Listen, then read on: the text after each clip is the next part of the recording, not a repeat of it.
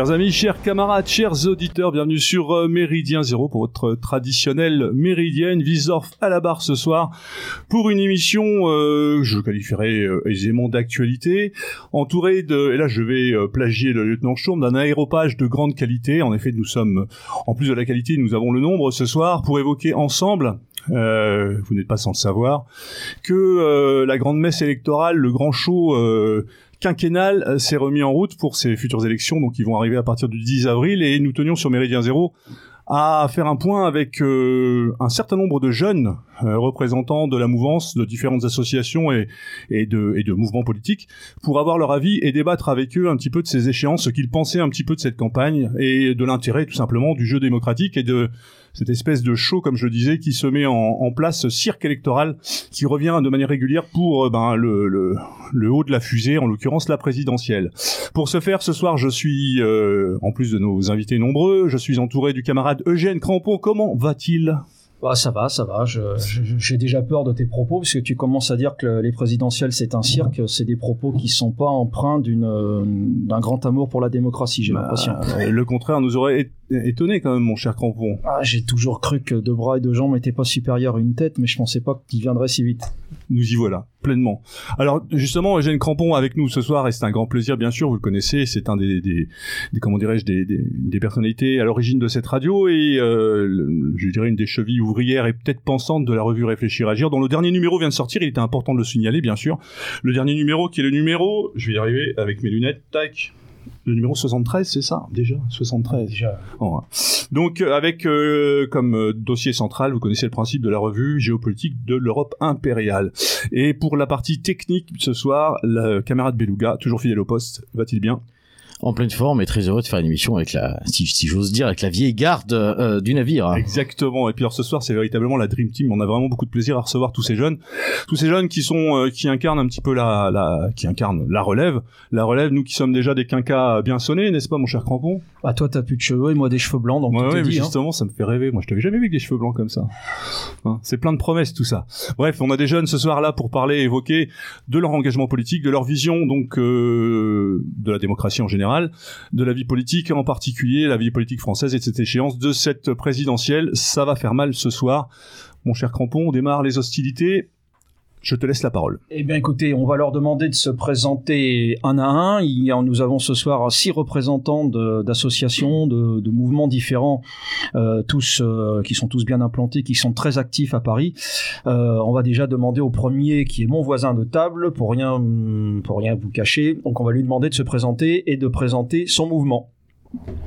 Bonsoir camarades, Euh, donc euh, Dylan, président de Dextra, Dextra que euh, vous connaissez mais euh, par d'autres visages je suppose, euh, vous qui êtes la vieille garde, car plusieurs militants de notre école ont sévi chez vous. Car nous existons depuis euh, 2008 et je remercie vraiment de nous avoir, enfin, d'avoir invité Dextra ce soir pour parler de ce sujet des élections, car on y revient, enfin, j'y reviendrai pour nous présenter plus en détail au cours de l'émission mais c'est notre rapport au fait électoral qui nous qui a défini notre euh, notre action militante et nos orientations puisque nous nous avons décidé de nous en écarter un peu après réflexion, euh, grande réflexion, et euh, car nous, enfin notre marque de fabrique entre guillemets, c'est de faire des conférences euh, tous les vendredis soirs depuis euh, maintenant presque 15 ans pour former des des jeunes militants d'abord à la réflexion avant à l'action avant l'action. Et nous avons également, euh, pour compléter le tout, euh, des articles, des émissions radio sur Fréquence Soleil Vert, euh, qui ont été diffusées pendant longtemps sous le nom d'Orage d'Acier euh, sur le canal euh, MZ également. Et euh, des actions militantes aussi, euh, mais enfin, dont ne parlerons pas euh, ce soir. Crampon, suivant. On laisse la parole à Louis. Bonsoir, euh, merci d'abord euh, pour votre accueil ce soir. Euh, donc je suis Louis, un des responsables d'Octorum, donc une structure euh, basée à Versailles, une structure communautaire et militante, euh, concentrée et fondée d'abord sur l'action sociale auprès des nôtres, puis développée sur deux aspects.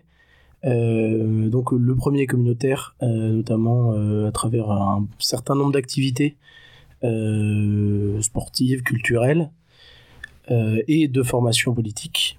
Et puis ensuite sur le militantisme de terrain, qu'on connaît euh, qui est plus connu. Euh, voilà, donc à Versailles et, euh, et en région parisienne. Nous passons donc la parole à, à Grégoire. Bonsoir à tous, Grégoire pour les Natifs Paris. Donc les Natifs Paris, c'est une, un jeune mouvement qui s'est lancé en novembre dernier, novembre 2021 à Paris, euh, par une action de lancement en hommage aux, aux poilus de la guerre de 14. Euh, donc nous, nous sommes un, mouvement, nous sommes le mouvement de, des jeunes Parisiens enracinés. Euh, et on milite, euh, on est avant tout un mouvement militant qui fait des actions d'agir de propagande sur divers sur diverses thématiques notamment l'immigration le wokisme le combat contre le wokisme contre la mondialisation économique aussi et voilà nous sommes une petite structure d'une quarantaine de militants à Paris qui s'est développée il y a quelques mois nous donnons donc la parole à Tim, qui est lui non pas un, qui est un syndicaliste hein, ce soir. C'est le seul qui est barbu. Pour ceux qui, c'est dommage qu'on n'a pas la télé. Il ressemble à un sapeur de la Légion étrangère. Il aime les merguez ou pas? Peut-être. à toi, Tim. Bonsoir à tous. Alors Timothée pour la cocarde étudiante, j'ai 23 ans. Je remercie chaleureusement euh, toute l'équipe de Méridien Zéro pour l'invitation. J'apprécie beaucoup leur radio. Il y a un travail de longue haleine qui est fait avec des émissions régulières sur à peu près tous les sujets. Euh, donc pour présenter mon association, euh, on est une structure étudiante qui a vu le jour en 2015 et qui rassemble la jeunesse. Alors on prend différents qualificatifs de droite, patriote, conservatrice, euh, nationaliste, euh, voilà, du, du qualificatif de Zorla. Et on rassemble donc autour de trois mots d'ordre patrie, identité, souveraineté. Euh, on est un mouvement militant qui fait des, des qui organise des actions euh, militantes assez classiques. Euh, à côté de ça, il y a un volet de formation avec un cycle de conférences. Euh, ça permet également de faire du réseautage. Euh, et enfin, et ben, sur l'aspect universitaire, euh, une fois obtenu le baccalauréat, on se retrouve bien souvent isolé. on n'a pas forcément des copains qui nous suivent dans le même établissement, la même université nous rejoindre dès la L1 par exemple euh, permet rapidement de se faire une bande de copains euh, avec qui on va faire de la politique, on va faire de la camaraderie, on va se former. Euh, et l'autre volet, c'est donc l'aspect syndical en tant que tel que vous avez évoqué, Eugène, avoir une représentativité du monde étudiant, du, des étudiants, de la communauté étudiante. Euh, on est parti du constat qu'en fait, il y avait énormément d'associations déjà dans les universités, euh, des associations qu'on appelle BDE, donc qui ne font pas de politique, qui vont être des associations euh, de branches, donc des associations d'étudiants de droit, d'histoire, de philosophie, d'économie, etc. et d'un autre côté, pour les, les, structures véritablement politiques, syndicalistes dans les universités, c'est essentiellement gauche, gauche radicale, extrême gauche, on prend, on prend les, les termes qu'on veut, avec deux figures principales qui sont l'UNEF, qui est la plus connue généralement, et d'autre part l'intersyndicale solidaire. Euh, tu peux rappeler le nom de ton organisation? La cocarde étudiante. Ok. Bien, nous allons donc passer maintenant la parole à Kevin. Bonsoir à tous. Euh, tout d'abord, bah, merci à Méridien Zéro pour le travail que vous faites depuis euh, des années et euh, de nous donner la parole. Donc, euh, Luminis Paris est un groupe parisien nationaliste révolutionnaire qui existe depuis un peu moins de deux ans avec comme mot d'ordre l'action sociale, notamment avec des maraudes hebdomadaires et puis l'aide à des familles françaises en difficulté que ce soit par des dons alimentaires ou vestimentaires. Après, on va faire d'autres actions, on va dire, plus classiques, du tractage, des conférences, également euh, du sport euh, et d'autres activités assez classiques. Alors, un habitué que vous connaissez déjà, puisque c'est la cinquième fois qu'il vient au micro, c'est notre ami Ray. Salut Eugène, salut tout le monde, bah, merci pour la cinquième invitation. Salut à tous les camarades ici ce soir des différents mouvements. Alors moi je viens euh, de Paris Nationaliste, euh, la section parisienne donc des nationalistes, issu de l'œuvre française de Pierre Sidos, et aussi accessoirement en tant que rédacteur de Jeunes Nations aussi on peut le dire. Donc, voilà. Bien, écoutez, chers auditeurs, vous voyez que nous sommes richement entourés ce soir et ça donne plutôt du baume au cœur de voir toute cette jeunesse, des engagements divers, variés et parfaitement complémentaires pour le coup. Je m'excuserai pour le coup aussi euh, ben, euh, auprès de la province, puisque étant en région parisienne, effectivement, nous avions surtout des, ben, la possibilité de réunir ce soir des, des acteurs euh, de l'engagement euh, social et politique sur la région parisienne. Bien évidemment, bien évidemment, c'est aussi un clin d'œil nécessaire et indispensable à tous ceux qui s'engagent en province et nous pensons également à eux ils sont les bienvenus également sur, euh, ils le savent d'ailleurs, puisque nous en avons déjà reçu un certain nombre. On connaît aussi leur, leur engagement, leur travail, et les personnes ce soir, d'une certaine manière, au-delà de leur engagement propre, les représentent. Et je tenais à le signaler, c'est-à-dire qu'on fait pas du parisianisme, bien au contraire. Soyez-en persuadés. Voilà, on va pouvoir démarrer une fois cette présentation faite de tous nos camarades présents pour justement parler de cette élection à venir. Et je pense que la première chose, un peu comme un écho, là je parlais de réfléchir agir, mais pas le dernier numéro, mais celui d'avant, le précédent euh, où euh, on parlait des nationalistes en ordre de marche. Qu'est-ce qu'on peut dire, mon cher Eugène, de ce de, de cette nébuleuse nationaliste en ordre de marche et ce rapport qu'on peut avoir aujourd'hui à cette échéance, à cette échéance électorale dont les dés sont semblent pour le moins pipés avant même euh, d'être joués? Tu parles d'une campagne électorale, je ne sais pas s'il y en a une, puisque a priori, euh, le petit Camé Damien l'a bien confisqué. Euh, pour l'instant, euh, c'est l'union sacrée autour de lui du fait de la guerre de l'Ukraine. et donc, bah, écoute, on peut pas faire son bilan, on peut pas. Il, il a bien joué, on, il ne fait pas son bilan des cinq dernières années passées, et a priori, il nous propose on ne sait pas ce qu'il va nous proposer dans les 5 ans qui viennent, sauf la retraite à 65 ans en attendant la 67e année, puisque c'est déjà acté en Belgique. Donc on ne sait pas trop où on va. Euh, les candidats euh, bon, bah, font ce qu'ils peuvent pour trouver un peu d'écho au sein de la population. Euh, pour l'instant, on a vu aussi qu'il y avait des élections partielles qui remettaient en cause largement les sondages. Vous avez vu que c'est quand même des sondages grandeur nature, même si c'est pas de même ampleur qu'une présidentielle.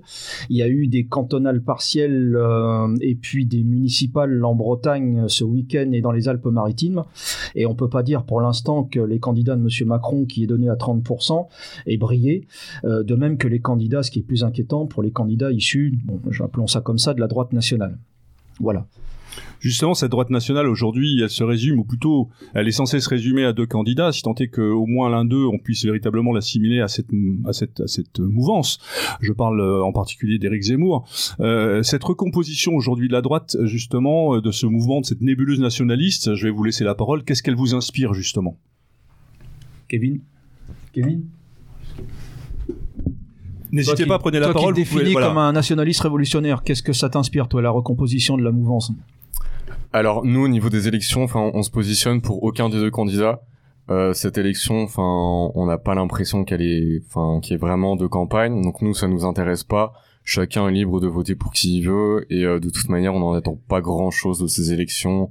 On sait très bien que Macron sera réélu, et euh, voilà, ce qu'il faut, c'est plutôt, on va dire, lutter sur le long terme et faire en sorte que les Français progressivement aient nos idées. Donc discuter avec eux dans la rue, oui, je vais rebondir sur ce que dit le, camarade Kevin, parce que c'est une ligne qui est très similaire à la nôtre.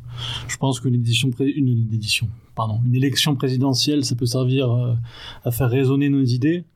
Là, nos, idées sont euh, en partie, je dis bien en partie, pris par certains candidats que personnellement je ne peux pas considérer comme amis. Et euh, le reste est verrouillé, c'est-à-dire qu'on en est à 12 candidats, tout est il y a pas de petite place pour faire entendre notre voix authentique. les élections ne peuvent servir qu'à ça au final, c'est-à-dire nous faire entendre un minimum, sans espérer bien sûr une, élection ou quoi que ce soit. C'était, c'était justement la démarche de, de notre ami Benedetti euh, de pouvoir voilà c'est ça en fait on en est aujourd'hui dans nos mouvements au-delà de n'attendre rien du système tel qu'il est de pouvoir y participer uniquement pour pouvoir faire valoir des idées en termes de caisse de résonance, c'est ce que peut apporter justement l'élection présidentielle en termes de caisse de résonance. Bah, faute de pouvoir euh, être dans le système et de le vouloir aussi, euh, essayons de le pirater de temps en temps. C'est ce qu'on a voulu faire à cette élection, mais c'était particulièrement difficile. On peut, on peut signaler aussi dans, ce registre-là l'expérience et la petite réussite aussi de Vincent Vauclin pour la liste, c'était une liste européenne, je crois. Il avait réussi à porter une voix qui était intéressante et à passer sur des médias de, grande audience. Donc le terme candidature de témoignage avait pris tout son sens à l'époque. Alors, est-ce que quelqu'un d'autre aurait quelque chose à dire? Oui, tout à fait, Dylan. Oui, euh, bah nous à Dextra, nous avons comme euh, depuis longtemps comme mot d'ordre qui, d'ailleurs, qui est le mot d'ordre à creuser euh, ce soir, qui est de, en fait, que les élections passent et que nos problèmes restent. Et je pense pour euh, se recontextualiser, comme vous parlez de cette élection précise, nous ne nous intéresserons pas, enfin, ce qui nous intéresse, ce n'est pas les résultats, mais plutôt l'élection en elle-même. Et comme vous avez dit, c'est euh, euh, ce regain d'intérêt pour certaines thématiques qui avaient pu sembler euh, disparaître du du langage politique politicien, enfin de la, de la sphère politique à grand grand public, et notamment sur l'immigration, etc., etc. Et ce qui rejoint un mouvement de d'extrogirne. Je pense à Guillaume Bernard qui avait prédit depuis quelques euh, quelques années déjà qu'il y aurait un, un redéplacement de l'échiquier politique. Après la question en suspens, enfin vers la droite pardon. Et la question en suspens, c'est cela vaut-il encore le coup de voter? Pourquoi voter? Et euh, à quoi servent les élections? Mais en tout cas, oui, ça permet de réveiller un peu notre peuple. Greg, de natif Oui, alors moi je voudrais euh, rebondir sur ce qu'a dit Dylan. C'est vrai que cette campagne, euh, même si elle est confisquée par le candidat Macron, qui en plus avec la situation ukrainienne est, quasi assurée euh, d'une victoire, il y a quand même des, choses à retenir. Je pense notamment au fait que le grand remplacement est aujourd'hui a été le thème central de cette campagne. Quand même Valérie Pécresse est obligée de se positionner sur l'axe grand remplacement, grand déclassement, ça veut dire quand même que nos idées elles circulent et ça fait partie aussi du mouvement d'Étrogir. Euh, je pense aussi que euh, euh, comment dire ça pousse vraiment tous les candidats à se positionner sur cette question et, il est vrai que aujourd'hui le grand remplacement est le thème central Effectivement, il y a un candidat qui a réussi à imposer cette thématique, c'est intéressant. Pour, pour autant, on pourrait creuser un peu cette question et se demander, un, à, à quoi ça a servi, et deux, quel, quel fruit ça portera. Oui, parce qu'on peut tout à fait imaginer qu'en fait, sur la durée, euh, un certain nombre de nos idées ou d'idées euh, qu'on a pu, enfin que nous défendons depuis un certain nombre d'années, euh, s'invitent dans le débat, dans le débat politique de manière au niveau national. Ça, c'est plutôt effectivement une bonne chose. Le grand remplacement, et, et Dieu sait s'il est d'actualité, porté par Renaud Camus. Euh, on le voit effectivement, et c'est important de le rappeler que dans cette élection, un grand nombre, notamment à droite, ont été obligés de se positionner par rapport à ça, justement, comme si le fait de se positionner sur le grand remplacement, c'était être un bon démocrate ou, euh, ou, un, mauvais démocrate, on se rend compte que cette recomposition-là est quand même pour le coup intéressante et que certaines de nos idées, euh, enfin celles que nous défendons tous et cette vision de la société que nous avons est en train de s'inviter de manière très claire dans ce débat. Mais de là, euh, quelle sera son importance et jusqu'où pourra-t-elle aller et quelles conséquences pourra-t-elle avoir? Du coup, Greg, puisque tu parlais du grand remplacement, bon, on sait que le thème est principalement porté par euh, Éric Zemmour. Est-ce que tu sais le candidat que tu vas, euh, ton mouvement va soutenir? Non, nous on soutient pas un candidat euh, officiellement. Maintenant, Éric Zemmour a l'avantage de pousser aux certaines thématiques. Bon, on pense évidemment aux questions migratoires, mais je pense aussi à l'action de l'autodéfense, dont il a été un des seuls à parler. Euh, et donc, ça a au moins ce mérite-là, il a au moins ce mérite-là de pousser certaines idées plus radicales sur l'échiquier politique et ça, ça permet aussi de sortir un peu du train-train du Rassemblement National qui pousse globalement depuis 10 ans le même programme. Euh, et donc ça, oui, ça mérite de, changer un peu euh, la donne, au moins au niveau idéologique. Louis, doctorum Je compléterai euh, ce qu'ont dit tous mes camarades sur le non-positionnement de nos structures, enfin pour la plupart, par rapport à un candidat par une citation qui résume un peu ce que justement notre doctrine et notre notre ligne par rapport aux élections et à tout système. C'est une citation de Léon Daudet. Euh, euh, nous ne sommes pas là pour reconquérir les urnes, nous sommes là pour refaire un peuple. Euh, ça résume très bien euh, notre notre positionnement ou non positionnement sur tout ceci. Oui, Dylan. Et euh, moi d'ailleurs, j'aurais une question euh, pour vous, la, la vieille garde, mm -hmm. euh, qui avait vu défiler beaucoup plus de choses que nous, qui sommes un peu un peu tout frais là-dedans. C'est une question aussi que je me pose, c'est qu'on parle de Rex Zemmour, du grand remplacement, etc. Tout ça, c'est vrai, mais ce n'est pas un candidat comme les autres, dans le sens où il n'est pas sorti de l'échiquier électoraliste, des, de, de, des partis, etc. Et le seul, à mon exemple, qui n'a pas fait ça, mais qui a été quand même préparé, c'est Macron et je pense qu'ils ont des points communs, mais aussi, est-ce que ces perspectives de grand remplacement, d'autodéfense, comme tu parlais, et moi je regarde que parfois Zemmour n'est pas d'autres d'autres d'autres fonds mais ça c'est une autre question euh, est-ce que vous, vous sentez vraiment quelque chose euh, de changé par rapport à ces dernières années de, du Front National etc de, par rapport à Zemmour? Il est clair qu'il y a quand même à mon sens une recomposition de ce paysage politique avec l'émergence en tout cas euh, la, comment dire, la participation de, de, gens, on va dire entre guillemets, issus de la société civile et non pas des purs produits euh, euh, du, des systèmes politiques. Ce qu'on peut dire de toute façon, on a connu effectivement, euh, nous, nous, qui avons accompagné, et, euh, Eugène me complétera là-dessus, ben, le Front National sur toutes ces années, mais essentiellement autour de la, de figure tutélaire, c'est-à-dire Jean-Marie Le Pen. Mais c'est vrai que c'est plutôt intéressant parce que ce qu'on assiste en France, on l'assiste aussi ailleurs en Europe. On l'assiste, on l'a vu en, en, Italie avec des mouvements populistes, enfin des gens comme Pepe Grillo ou ailleurs, effectivement, alors pas forcément toujours à droite, hein, mais euh, c'est plutôt effectivement réjouissant de ce point de vue-là. Mais on se rend compte aussi, je crois, que systématiquement la machine reprend le dessus. C'est-à-dire que vous ne pouvez rien faire si derrière la machine électorale euh, soutenue par un parti ne, ne, ne, ne, se met pas en place. Après, elle atteint rapidement ses limites aussi. On le voit justement avec Macron, où le, le, le fait en marche au-delà, au-delà de la popularité du président permet justement l'élection de députés, mais on se rend compte qu'en fait ils ne sont pas forcément audibles et que euh, oui, Tim? Voilà, donc tout simplement, je pense qu'effectivement, euh, tu me corrigeras, mais euh, l'apparition euh, de, ces personnalités civiles qui apportent aussi, et il faut s'en réjouir, euh, c'est un peu le cas de Zemmour, même si c'est pas forcément idéal, bien évidemment, si tant est que l'idéal puisse exister en politique, mais que d'amener, je dirais, des thématiques différentes, des thématiques nouvelles qui permettent un véritable débat, et c'est, je pense, qui permet aujourd'hui, notamment parce que bon, cette campagne ne se résume pas uniquement à la théorie ou la, thématique du, du, du grand remplacement, mais elle en fait partie, d'aborder effectivement des sujets qui sont quand même peut-être un petit peu nouveaux. C'est aussi peut-être le propre de cette élection euh, qui est quand même très particulière et c'est pour ça que ce focus ce soir était intéressant autour de la présidentielle puisqu'en fait on, vote quasiment tous les ans ou tous les ans et demi dans ce pays pour élire euh, pléthore de, représentants à différents niveaux euh, de, de, la nation. D'ailleurs, je vous interrogerai un petit peu là-dessus sur cette idée qui renvoie à cet esprit propre à notre République, donc de la citoyenneté. Comment est-ce qu'on peut se définir citoyen dans ce système-là? Qu'est-ce que ça sonne pour vous? Mais je pense que au-delà du fait de certaines nouveautés, on se rend compte que le naturel reprend toujours le dessus et que le système, en fait, au-delà de certaines espérances ou de certaines ouvertures qui lui permettent de se donner bonne conscience, ne permet pas véritablement d'aller beaucoup plus loin que ce qu'il permet, c'est-à-dire en l'occurrence un Macron issu de la banque Rothschild, un apparatchik du système, même s'il n'est pas, c'est pas un, politique pur, on se rend compte qu'en fait il est derrière, on retrouve toujours un petit peu les mêmes personnes.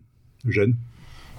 Euh, oui, enfin, ce qu'a réussi Zemmour, c'est ce que, enfin, la thématique de Zemmour, on, la connaît. Hein, c'est dans le, texte, c'est du Jean-Marie Le Pen euh, avec de la communication euh, un peu plus moderne. Par contre, là où il a réussi quelque chose, alors on en pense ce qu'on veut, hein, c'est qu'il a réussi à faire, à couper un cordon sanitaire que nous on n'avait jamais réussi à faire. C'est-à-dire qu'il a réussi à faire venir des gens de la droite républicaine, c'est-à-dire de la droite de merde, quoi. Bon, bah oui, c'est quand même, euh, il faut jamais oublier que la droite, c'est républicaine, c'est la justification du pouvoir politique de l'argent, c'est-à-dire tout ce qu'on combat, quoi. Mais il a réussi à faire une sorte d'union sacrée en faisant venir des gens qui viennent hein, bon, de, l'UMP, des gens qui voulaient pas entendre parler de Madame euh, l'autre avec son brushing, comment s'appelle, Madame Pécresse. Voilà. Donc ça, c'est quelque chose qui nous, on n'avait jamais réussi à faire en 20 ans. Nous, il y avait vraiment un cordon sanitaire qui était tissé autour de nous et on était tout seul rejeté à la marge du, de l'échiquier politique. Bon, on n'était vraiment pas dans une perspective de prise du pouvoir. Hein. Bon, euh, après, est-ce qu'on a fait des erreurs techniques, euh, stratégiques, tactiques? Bien évidemment, mais c'est un autre débat. Euh, par contre, ce qui m'interpelle ce soir, alors on va finir le tour de table avec Tim de la cocarne, mais ce qui m'interpelle, c'est que la nouvelle génération euh, euh, ce soir, enfin, nous stupéfait un peu, c'est parce que nous, euh, on avait l'habitude de n'avoir qu'un candidat naturel, c'était Jean-Marie Le Pen, et on se posait pas la question de savoir s'il fallait pas y aller ou y aller, quoi. On était tous derrière lui. Alors, il y en a qui y allaient franc jeu, il y en a qui traînaient un peu les pieds, mais globalement, on était tous alignés derrière le personnage.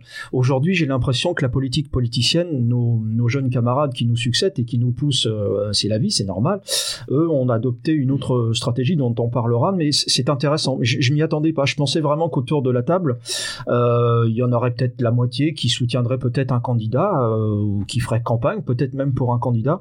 Et je suis le premier surpris de voir que finalement, dans cette campagne, pour eux, c'est pas l'essentiel. C'est pas là que se joue l'avenir de nos idées, peut-être même l'avenir de la France. Voilà.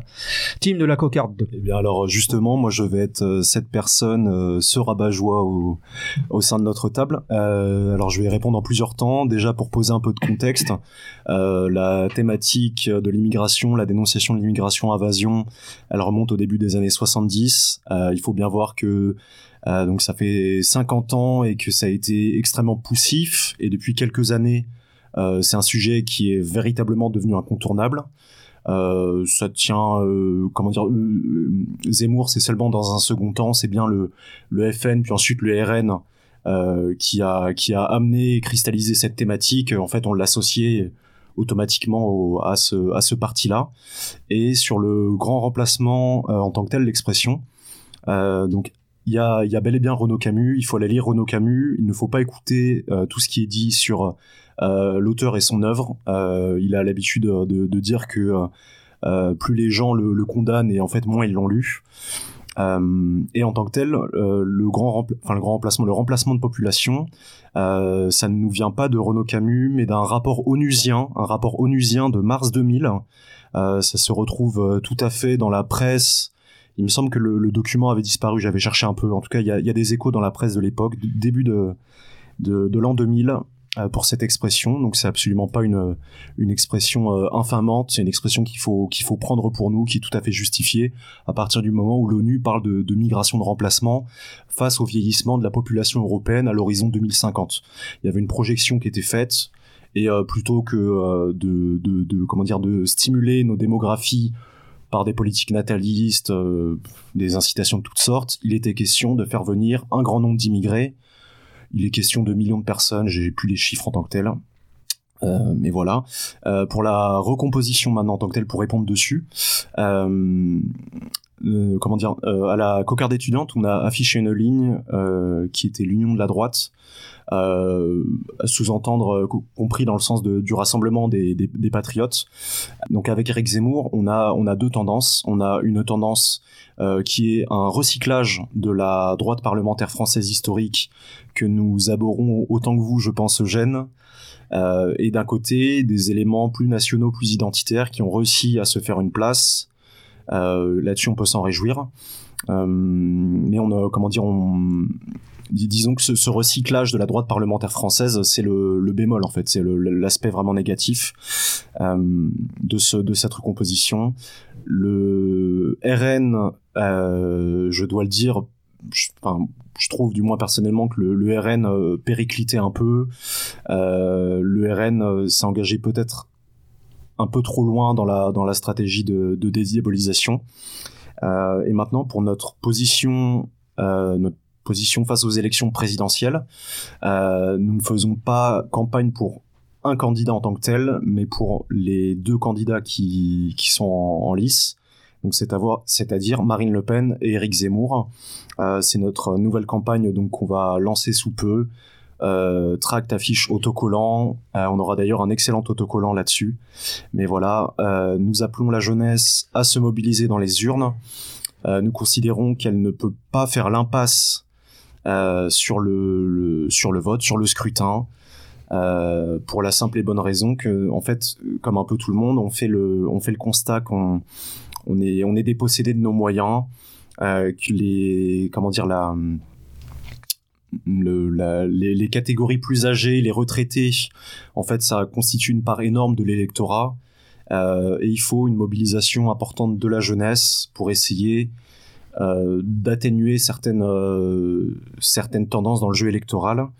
Et pour donner un chiffre, la, la participation des, des 18-30 ans aux élections de, de 2017 était de l'ordre de 60%. 60% des, jeunes Français de 18 à 30 ans ont voté aux deux tours.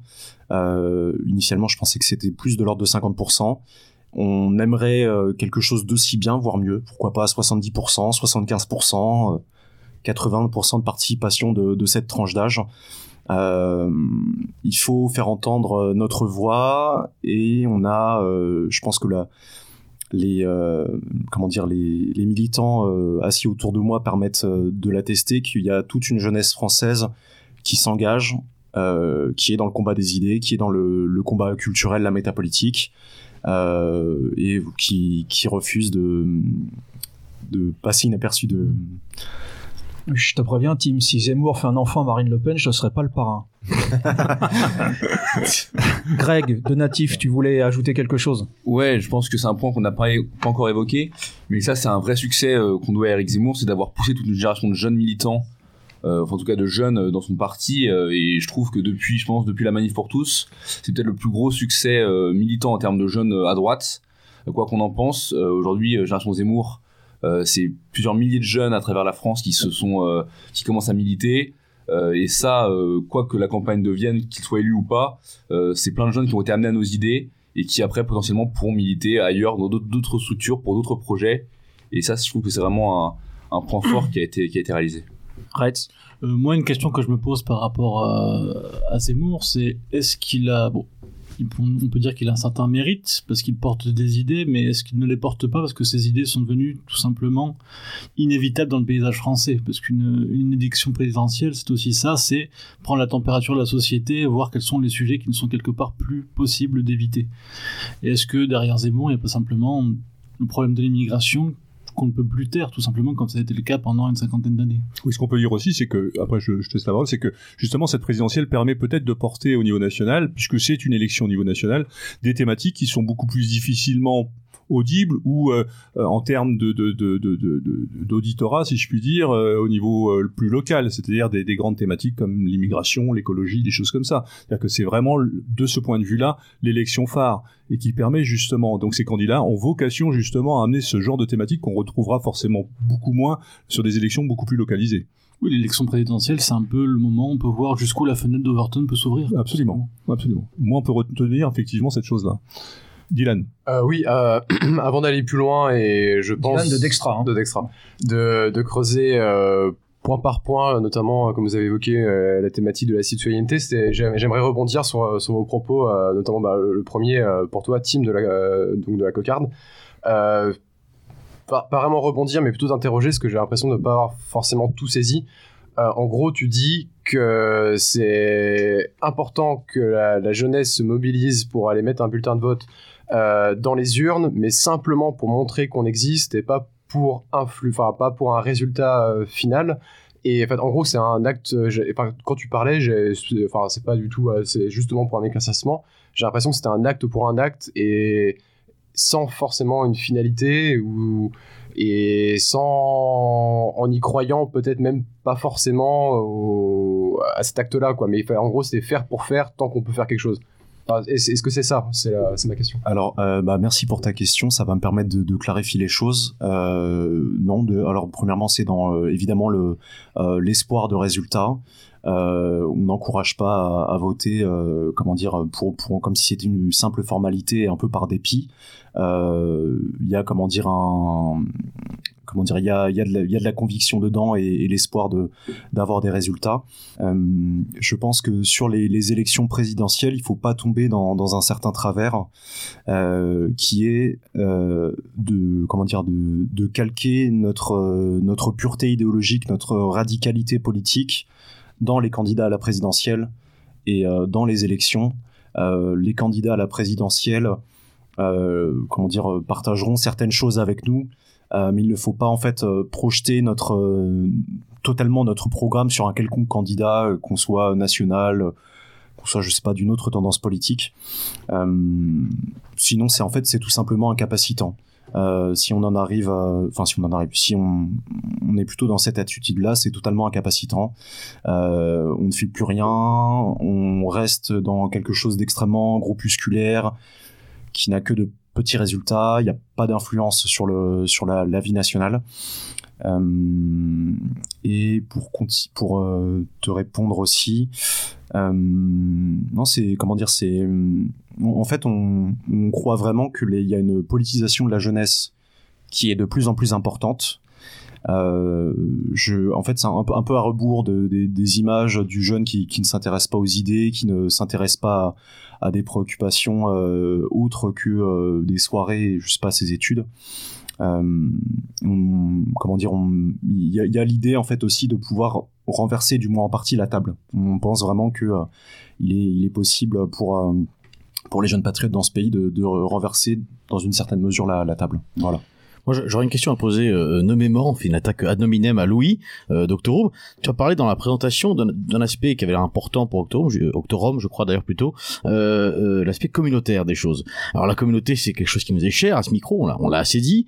Euh, à travers cette idée, par rapport aux élections, il y a, y a un peu l'idée, le slogan que, grosso modo, on changera pas le monde, mais lui nous changera pas. Alors, avec, ce prisme communautaire, comment est-ce que vous abordez un petit peu euh, euh, cette élection et surtout comment tu réagis à, à ce premier échange intéressant entre Dylan et Tim Alors, euh, oui, c'est tout à fait ça. Euh, je vais rebondir sur ce que disait Tim. Euh, du coup, au passage, on n'a pas de volonté d'impact national. Le, communautaire, c'est n'est pas le secteur. Enfin, je vous apprends rien. C'est refaire ce qui est encore à refaire autour de nous. Euh, Il y a, euh, par exemple, au niveau de la jeunesse, au niveau des étudiants, euh, même des lycéens, des jeunes pros, il y a un nombre de personnes qui sont seules dans leurs idées, seules dans leur ville. Et Versailles est un mauvais exemple là-dessus, évidemment. Euh, c'est pour ça que justement nous recrutons et nous avons un, nombre de, de, de camarades militants qui viennent de partout en Ile-de-France. C'est euh, regrouper la jeunesse pour la former, pour agir et pour euh, lancer une dynamique et une formation qui va durer toute la vie. Et non pas voilà je- j'en profite pour une petite pique et non pas juste une, campagne électorale où voilà c'est très beau des jeunes vont sortir sont sortis de leur canapé.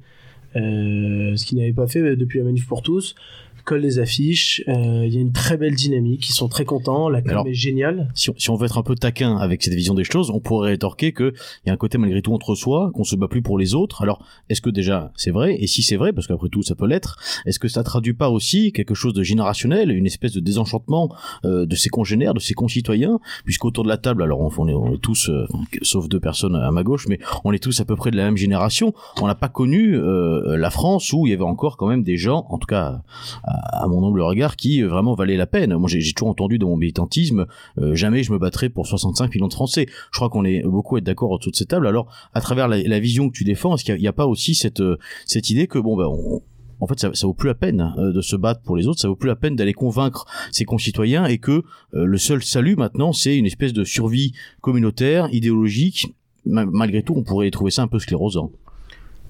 Non, justement, euh, le, repli entre soi en vase clos, euh, c'est quelque chose de...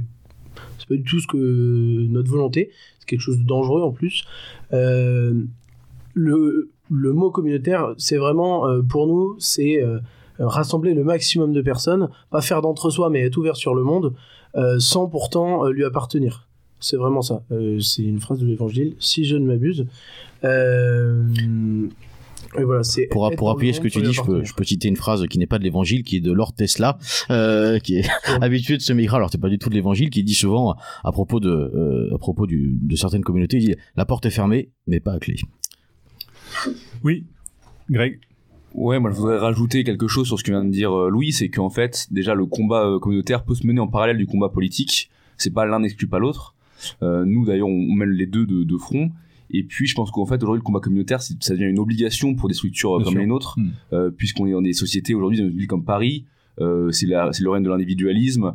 Les individus sont, surtout les jeunes, sont hyper atomisés. Euh, vous êtes en proie à tous les méfaits de l'immigration, l'insécurité. Nos villes deviennent des coupes-gorges. Euh, et puis en parallèle, vous avez des, des loyers exorbitants qui vous empêchent de vivre euh, dans, dans nos villes. Donc aujourd'hui, la, la communauté, c'est ce qui reste, c'est ce qui permet d'unir les gens et de, et de, et de, et de survivre euh, face à face à un monde qui est de plus en plus euh, difficile à, affronter. Quoi. Moi, je je voudrais simplement dire que justement, par rapport à ces propos-là, vous incarnez parfaitement euh, cette idée de l'engagement, c'est-à-dire cette idée de l'engagement militant, c'est-à-dire que cette vision qu'on a du politique au travers de grands meetings, au travers de cette élection présidentielle, dans les grands partis, dans des systèmes qui sont quand même très très hiérarchisés, vous incarnez justement ce qui relève de la pratique du terrain et du militantisme de terrain. Et si aujourd'hui il existe un militantisme qui a des lettres de noblesse et, euh, qui doit faire école, c'est justement celui-là. C'est-à-dire que l'esprit de communauté, c'est quoi? Ben, ça peut être la communauté, elle peut être petite, mais elle peut être aussi beaucoup plus grande. Elle peut être même nationale. Euh, D'ailleurs, certains politiques ne se gênent pas pour employer le terme. Mais je veux dire, à ce niveau-là, aujourd'hui, vous êtes quand même très présent et vous incarnez ce renouvellement. Euh, qui va s'exprimer différemment au niveau national de par le vote, mais qui est euh, l'essentiel de cet engagement. Et nous, c'est les bases enfin, l'esprit du clan tel qu'on l'a défendu sur Méridien Zéro, cet esprit de communauté qui vise à justement être présent sur le terrain au quotidien et d'œuvrer et d'avoir une vision du monde, en tout cas une vision de la société dans laquelle on vit pour défendre, défendre les intérêts et, euh, et, ce qui nous semble important. Kevin de Luminis, comment tu te situes toi par rapport à cette question du combat communautaire? Alors non, c'est un combat qui est euh, très important. En fait, les, les communautés aussi, je les vois un petit peu comme euh, un- une citadelle. On vit tous dans des villes où il y a quand même un, certain nombre d'extra-européens. On peut même être minoritaire en tant qu'européen en- dans nos communes. Et donc ça permet aussi de pouvoir euh, souffler, de, de voir euh, nos camarades tout simplement, des gens qui pensent comme nous. Et ça peut également amener euh, des jeunes à nos idées, des jeunes qui peuvent être un petit peu paumés, qui arrivent sur Paris de province, qui sont pas forcément politisés, mais voilà, qui vont être contre l'immigration. Et donc ça c'est assez important et ça nous permet bah, lors des maraudes aussi de pouvoir échanger avec euh, bah, des gens lambda en fait. Ils il s'arrêtent, ils voient un groupe de jeunes qui va discuter avec euh, des SDF. Et voilà, de fil en aiguille, les gens nous disent ah bah finalement c'est pas bête, euh, ils réfléchissent, ils cogitent et puis bah voilà, ça nous permet même d'amener des amis qui n'étaient pas forcément politiciens à nos idées. Red, c'est après Tim, ensuite Tim. Euh, là où les élections peuvent être très utiles pour nous, quand on fait du communautaire ou du militantisme euh, non électoral, désolé pour le terme, c'est quand on voit que des, des gens comme Zemmour font beaucoup de, de pourcentage, ou même des gens de droite en général, et qu'on voit que tous ces gens-là euh, ne sont pas autour de nous, c'est qu'il y a encore des, des gens à aller chercher pour faire du militantisme Absolument. plus utile. Donc c'est là où encore l'élection peut être une prise de température qu'il ne faut pas non plus euh, complètement ignorer. Quoi. Tim. Je vais rejoindre euh, la position de Grégoire, à savoir que c'est deux démarches complémentaires, le combat communautaire et le combat électoral, euh, ne pas le négliger le premier, ne pas négliger le second. Euh, il faut bien voir qu'en fait, euh, malgré euh, comment dire tous les efforts qu'on peut faire pour euh, ramener des gens à nous, ramener des jeunes à nous, lycéens, étudiants, jeunes professionnels, plus âgés, pourquoi pas, voilà. En fait, tout simplement que en fonction des, des caractères, en fonction de des, des tempéraments, de ce que les, les gens peuvent accepter, de le temps qu'ils peuvent donner, euh, en fonction du temps qu'ils peuvent accepter de donner, en fonction des choses qu'ils peuvent sacrifier. En fait, tout simplement que toutes les offres militantes ne conviennent pas à tout le monde. Et en fait, il faut savoir euh, trouver sa place. Euh, si on n'est pas, for- je sais pas, par exemple, quelqu'un de de particulièrement euh, introverti, euh, peut-être que euh, s'afficher dans la rue euh, auprès de, de copains, ce sera pas quelque chose de faisable. Euh, par contre, euh, du travail euh, de rédaction, de presse, d'articles, euh, voilà, des, des, des cercles de conférences euh, vont davantage correspondre. Euh, et c'est, je pense, que c'est, c'est vraiment ça qu'il faut voir que les, il y a, il y a bien des profils euh, divergents euh, dans le dans le, le monde militant. Euh, les, les gens ne peuvent pas se permettre toutes les les mêmes activités. Et voilà un peu ce qui ce qu'il en est, je pense. Donc, toi, tu penses qu'il y a du travail pour tout le monde, chacun à sa place selon ses appétences. Complètement, c'est exactement ça. Voilà. Dylan de Dextra. Euh, oui, j'ai, euh, je répondrai à, à la question de la communauté euh, en étant en grande partie bien évidemment d'accord avec mes camarades, mais aussi je répondrai à contrario par rapport à ce qui n'est pas de la communauté, en tout cas ce qui n'est pas notre communauté. Et t'as été taquin, Beluga. C'est bien Beluga, hein. je me trompe pas, pardon. Et euh, voilà, et euh, t'as été baleine. taquin sur les électeurs d'Éric Zemmour, et j'irai même plus loin en étant doublement taquin. Euh, en disant qu'ils ne font pas partie de notre communauté, en tout cas notre communauté militante, pour ce que j'en sais à titre personnel, mais aussi parce que les camarades et des camarades beaucoup plus âgés m'ont transmis, et, ce que je, tout simplement ce que je vois, c'est que ceux qui ont rejoint Eric Zemmour euh, directement ou à la dernière heure, peu importe, tout ça est très récent, ce sont des personnes qui ont déjà bouffé à peu près à tous les râteliers de la politique, euh, qu'on fait plusieurs choses, qui font souvent ça, je dis pas tous, hein, mais une partie pour de l'argent, et ça c'est une première partie des gens qu'on n'a jamais vu, ni en tout cas, euh, je pense, vous pourrez me être d'accord avec moi, ni à nos conférences, ni à coller des affiches dans la rue, euh, ni à être là, mais plutôt à boire des coups dans des salons. Enfin, ça c'est autre chose. Je suis peut-être un peu trop vindicatif et bien sûr que tout le monde n'est pas comme ça. Voilà. Et la deuxième partie des militants, ce sont, et là j'en connais quand même pas mal, ce sont des personnes euh, qu'on a essayé d'intéresser à la politique, d'intéresser au sens de la communauté, au sens de l'effondrement aussi de notre civilisation, en apportant plusieurs euh, et de la France en elle-même, et qui ont toujours refusé de se mouiller, c'est-à-dire bah, quand je dis se mouiller, comme tu sais, chacun, chaque militant a son militantisme. Quand je dis se mouiller, simplement euh, se sortir un peu les doigts des fesses et de dire, bah oui, là je vais écrire un article pour la cause, mais c'est une fois par mois. Oui, je vais faire une maraude comme vous faites. Oui, je vais à une conférence. Oui, j'essaie. Même je donne, je sais pas, euh, 10 euros par mois à MZ, j'en sais rien. Et tous ces, j'ai l'impression que beaucoup n'ont pas euh, eu ce- cette- chose-là. Enfin voilà. Et après, je pense que tout au fond, la commune, on peut pas définir la communauté sans définir, sans définir avant tout le concept de citoyen. Mhm. Euh, Alors justement, le concept de citoyen. Alors, ju- juste, je voudrais faire comme avant de- d'aborder cette, cette notion de citoyenneté par la définition que je que, que, que j'ai trouvée, enfin que- qui en est donnée plus exactement. Euh, en termes de formation et en termes de mobilisation, vous avez cité euh, deux ou trois fois la manif pour tous. Euh, on a l'impression quand même, euh, on parlera peut-être aussi des gilets jaunes. pour un dans pour un pour un dans un domaine un petit peu différent mais la manif pour tous on a vraiment l'impression qu'elle a pu représenter une forme de catalyseur en tout cas une prise de conscience et un véritable marqueur pour ce qui est de l'engagement politique. Est-ce que c'est quelque chose pour vous qui est prégnant? Est-ce que ça vous parle? Parce que ça, ça y est, je sais plus qui, mais vous avez été deux, trois à citer la manif pour tous comme si c'était véritablement quelque chose d'important. Est-ce qu'historiquement, est-ce que chronologiquement, c'est quelque chose qui peut, qui peut être un, marqueur pour un engagement politique, en tout cas une prise de conscience que certaines choses sont possibles?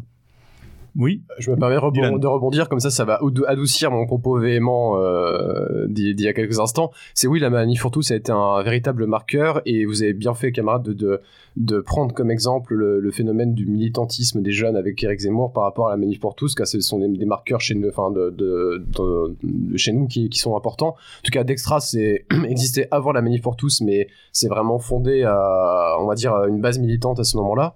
Euh, mais avec euh, une formation qui remonte euh, déjà bien plus, ancienne. bien plus ancienne. Donc c'est aussi pour ça de dire il faut pas les des militants lâcher tout, sans formation pour nous. Enfin en tout cas c'est notre pensée. ça ne sert pas à grand chose. Et simplement pour moi être un peu moins véhément et laisser la parole à mes camarades par rapport au propos de tout à l'heure, c'est de, de dire que tous ces jeunes qui s'engagent spontanément aujourd'hui avec Eric Zemmour, il faudrait pas quand Zemmour ou Marine se prendront une grande claque électorale dans la tête, qui retournent sur leur canapé et ne rien faire pendant 5 ans, et que c'est une chance pour nous, en tout cas, en, comme la manif pour tous a été, en, tant que militant de terrain et de durée, euh, on n'attire pas les mouches avec du vinaigre il faut pas arriver avec nos grands sabots avec des propos véhéments que je viens de dire, mais de dire petit à petit, euh, engage-toi et à chaque euh, militant son militantisme. Et là, je pense qu'on est au moins 6 et il reste, il y a encore une, une flopée heureusement euh, en France et même à Paris de d'organes militants. Donc chacun peut trouver son compte et pas retourner chez soi une fois l'élection. Greg?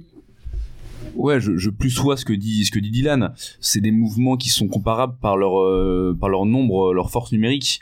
Euh, je pense que c'est des mouvements. Évidemment, demain, il n'y aura pas des, milliers de jeunes zémouriens, comme il n'y a pas eu des milliers de jeunes de la Manif pour tous qui rejoindront des groupes euh, militants. Maintenant, il y a quelques dizaines, peut-être quelques centaines d'individus qui, le feront parce qu'ils décideront euh, de passer le, chemin, le cap.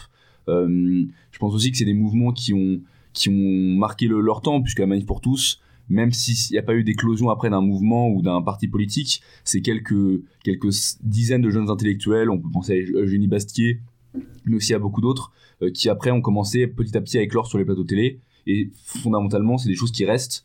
Euh, donc peut-être que demain, le, ça permettra aussi de faire éclore des, gens qui, qui reprendront nos, nos mots d'ordre. Moi, j'aurais tendance à me méfier un peu du terme communautaire parce que moi, je connais qu'une seule communauté, c'est une communauté raciale, c'est la mienne.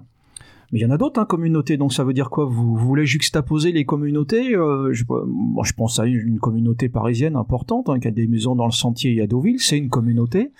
Euh, il y a la communauté LGBT, c'est une communauté. Bah, à quelle communauté vous appartenez, vous? Oui, justement, est-ce qu'on peut se, se, poser un peu la question C'est que cette, idée de diviser pour mieux régner, cette idée de communauté, de voir des communautés là où euh, l'idée de nation euh, devrait primer, on se rend compte qu'aujourd'hui, euh, euh il y a une espèce de segmentarisation de la société, un peu ce système, un peu comme on l'a connu, une forme de balkanisation sociale ou sociétale, on l'appellera comme on veut, mais qui, qui, qui, ne peut que diviser, justement. Est-ce que Qu'est-ce qu'on peut en dire de ça? Louis, tu appartiens à quelle communauté, toi? Louis Doctorum. Fais gaffe à ce que tu vas répondre. T'es du sentier ou pas? T'achètes des tissus ou tu, tu restes, tu, restes, tu sors l'huile d'olive toi aussi ou? Euh... Qu'est-ce que tu entends, toi, par, en termes militants, par le terme communauté? Parce que j'ai vu, bon, c'est pas un secret, dans l'avant-dernier REA, tu, tu, es intervenu et tu m'avais, tu avais repris une phrase de Julien Langella en disant Ma communauté, on est là pour refaire peuple. Qu'est-ce que tu entendais par ce terme-là? Euh, Ça me semble être le fond de l'affaire. Au niveau de la communauté, on se définirait comme, les, des, comme la jeunesse française qui ne veut pas se rendre face à un monde qui fait tout pour, euh, pour l'écraser et euh, la faire taire. Mm -hmm. Voilà. Dylan? Dylan de Dextra. Oui, c'est une question euh, qui est très intéressante et, euh, qui mériterait une émission à part entière, je, je suppose. Certainement. Mais, mais, pour faire, euh, pour faire euh, rapide, déjà, premièrement, euh, pourquoi est-ce qu'on parle de communauté aujourd'hui? Je pense parce que euh, simplement que vous avez utilisé le mot nation, la nation n'existe plus et, c'est un fait euh, qui vient en fait malgré tout, euh, malgré euh, avant, enfin malgré nous et par un constat. Donc avant la formation, avant ça, on se prend en pleine face l'individualisme premièrement, le remplacement de, de culture par l'américanisation, puis après la communauté raciale qui, etc., etc., etc. Et donc on, ça nous force aussi à sortir de l'illusion démocratique parce que même s'il reste, on va dire, dans les souches françaises euh, de, sont des électeurs, la grande majorité soit sont, sont hostiles ou alors, enfin au pire, ou alors au mieux, ils s'en foutent totalement de nous. Donc c'est-à-dire que nous sommes ultra minoritaires parmi déjà la minorité euh, française qui commence à se constituer. Donc c'est pour ça qu'on vient en fait de communautés. Après, pour répondre brièvement à la communauté, euh, nous pensons que les déjà les communautés sont naturelles. On n'a pas une seule communauté. Euh, moi qui suis marié, ma première communauté c'est ma femme et j'espère bientôt. marié avec une euh, femme Ah ouais. Euh, J'aurais préféré un homme, mais il voulait pas. d'où toi Eh oui oui. Je... T'en es sûr quand même ou Ah ouais, mais je voulais. Bref. Bientôt, il faudra être marié avec une chèvre pour être progressiste, mais bon, il y a comme ça, enfin, passons. Euh, mais oui, première communauté, ma- la femme, euh, ma femme en tout cas, et nos enfants. Après, euh, donc la famille que nous allons fonder. Deuxième communauté, euh, c'est les, euh, les camarades de, de sang sur qui on peut compter, qui sont nos, enfin, des, des frères, qui, qui remplacent aussi la famille qu'on a perdue en grande partie, famille au sens large. Et ensuite, ça je le cache pas du tout, euh, et je suis euh, non, moi, enfin entier à chaque fois, mais différent aussi à chaque fois en fonction de mes communautés, il y a aussi euh, le travail, mon appartenance religieuse, et euh, tout ça est appelé à, former un tout cohérent, donc une machine qui permet de, bah, d'aller de l'avant, de faire fonctionner, de transmettre et de, de pas de pas mourir la bouche ouverte. Après, le problème aujourd'hui, c'est qu'il faut se battre, se battre d'arrache-pied pour des choses naturelles. Et c'est ça qui nous réunit, c'est ça qui est, horrible. Et enfin, je renverrai juste à, un auteur que, vous connaissez bien, Guillaume Travers, par exemple, qu'on a reçu en conférence il y a pas longtemps, euh, sur le concept de la liberté. Bernard Wicht aussi, qui est très sur les citoyens de, qui a parlé d'autodéfense, euh, citoyens soldats 2.0, qui analyse tout ça aussi, le, concept de, de- les communautés émergent quand euh, les choses les plus basiques, que- naturelles, s'e- s'effondrent et on est obligé de devenir à des communautés. Après, est-ce qu'on les construit suffisamment bien? Est-ce qu'on le fait vraiment? Ça, c'est une autre question. Alors justement, euh, on parle de communauté. Alors tu parlais d'illusion démocratique et tu parlais de, de cette perte. euh, en fait, parler de communauté, c'est aussi le rapport qu'on peut avoir à l'idée de nation. Alors je parlais de citoyenneté. Moi, j'aimerais savoir ce que ça vous, euh, en quoi ça vous parle la citoyenneté. Alors pour engager le truc, j'avais, j'ai été chercher la définition. Donc la, la citoyenneté est une qualité reconnue à une personne, un groupe, une famille. Elle définit un membre actif d'une nation nourrissant un objectif commun et se caractérise par exemple par le vote. Est-ce que par rapport au- à vos points de vue, par rapport à, à, à la situation que nous avons aujourd'hui, cette, cette déliquescence euh, intellectuelle, morale et politique, est-ce que justement cette citoyenneté a cessé d'exister et que vous, à vos niveaux, vous reprenez justement euh, le combat politique en se disant que ben il y a plus de nation en fait, il y a plus il y a plus cette entité nationale ou alors elle est elle est projetée, elle est rêvée, elle est mythifiée et que cette idée de citoyenneté de fait n'existe plus. Est-ce que ça ça ouvre des perspectives ou est-ce que vous vous inscrivez dans cette logique là malgré tout? Dans cette citoyenneté, est-ce que ça vous parle ça justement? Mhm. Oui. Dylan?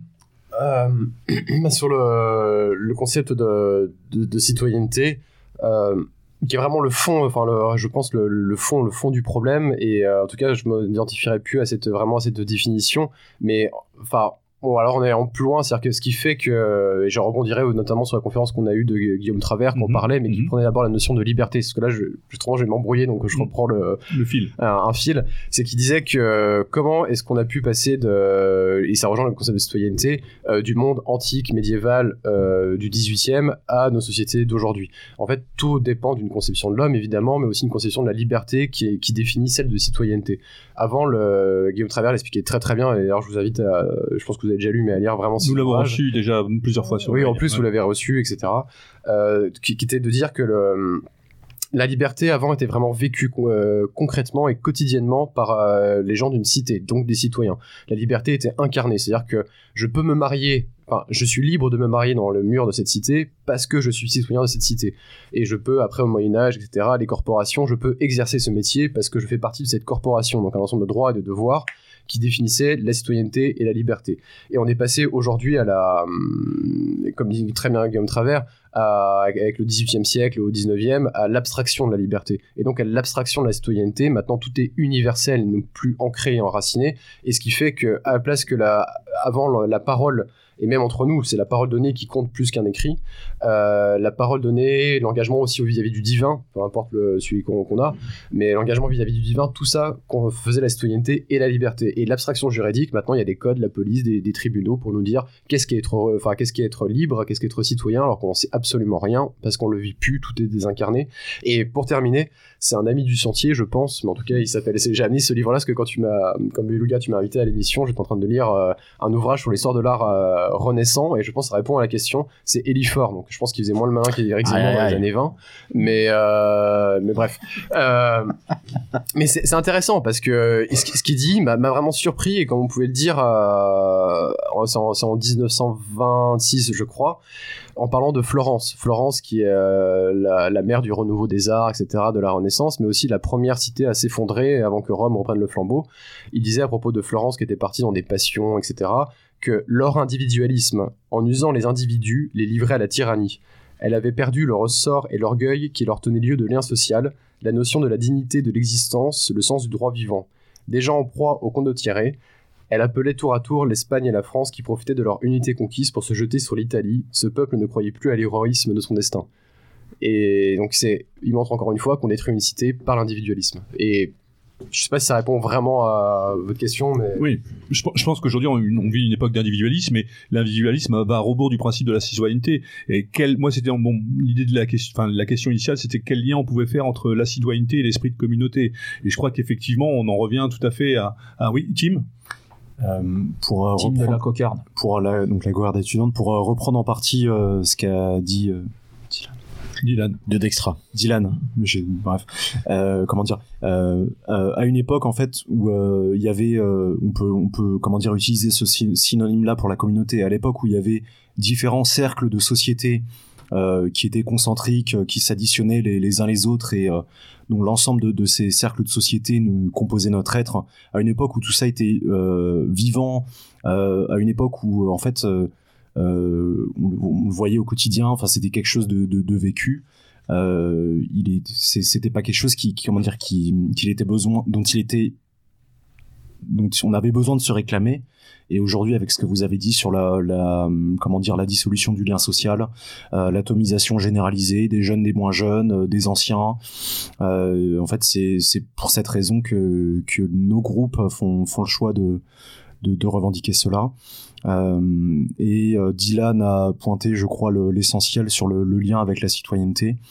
Euh, comment dire, la citoyenneté aujourd'hui est quelque chose qui s'octroie en tant que personne humaine, en fait, n'importe quel étranger, n'importe quelle personne dont on constate l'altérité, dont on constate que nous ne partageons rien en commun, même si nous ne partageons rien en commun, cette personne en France aurait enfin comment dire aurait un, aurait un statut de citoyen alors que euh, nous ne venons pas du même endroit euh, nous ne résidons pas dans le même lieu euh, toute une, une série de choses en fait qui nous distinguent Qui nous renvoie au droit du sang et du droit du sol, tout simplement. oui Mhm, Voilà. d'accord. et euh, C'est une vieille histoire. Voilà. hein. C'est le vieil édit de Caracalla, hein, l'empereur romain qui a franchi tous les esclaves et qui leur donne la nationalité. Bon, c'est un peu le même sujet. Euh, Kevin de Luminis, tu te sens euh, citoyen encore, toi? Ou t'es communautaire? Non, moi je suis plutôt communautaire parce que je, enfin, je peux pas me revendiquer, on va dire, citoyen avec un, extra-européen, par exemple un Malien qui est arrivé en France il y a quelques mois et qui a la nationalité française, alors qu'avant, on va dire, il y a 100 ans, on, enfin, tout le monde était français globalement.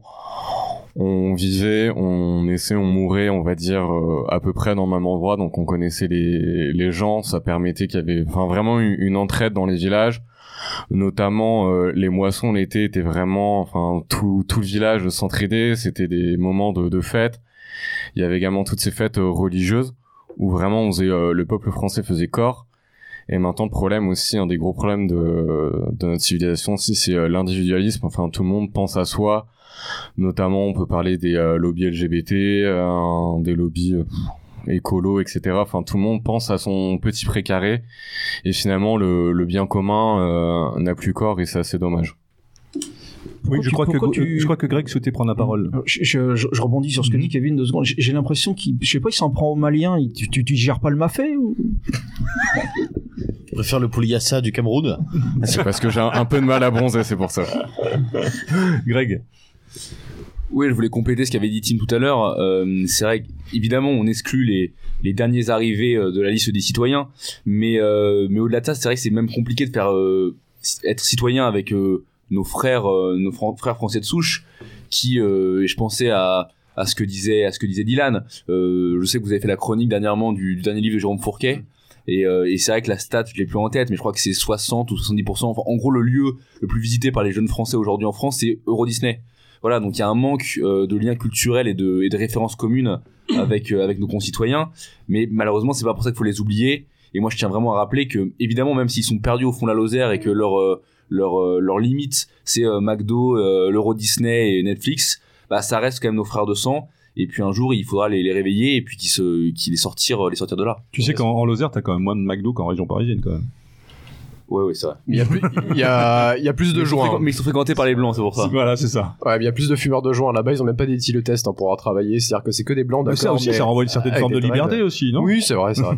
Et, exactement. Et d'ailleurs, pour, euh, pour, pour aller jusqu'au bout de ton propos, et je pense que, que Kevin est d'accord avec moi, euh, nous vous remercions de ne pas avoir, enfin, en tant que Dylan et Kevin, de ne pas avoir, de pas nous avoir mis de côté ce, ce soir et de faire partie quand même de la communauté nationale, même si, euh, je crois qu'Eric Zemmour veut changer les prénoms et qu'on n'est pas assez bon pour lui. Non, mais c'est non, mais c'est aussi un vrai marqueur, comme tu dis, que que je pense qu'il y a quelques années, euh, qu'il y a encore aussi beaucoup de chevaliers, etc. Des militants qui s'appelaient Kevin et Dylan, on aura un peu rigolé, euh, on aura, on aura un peu dit, mais les gars, euh, vous déconnez quand même, là, vous connaissez, qu'est-ce que vous connaissez de la France?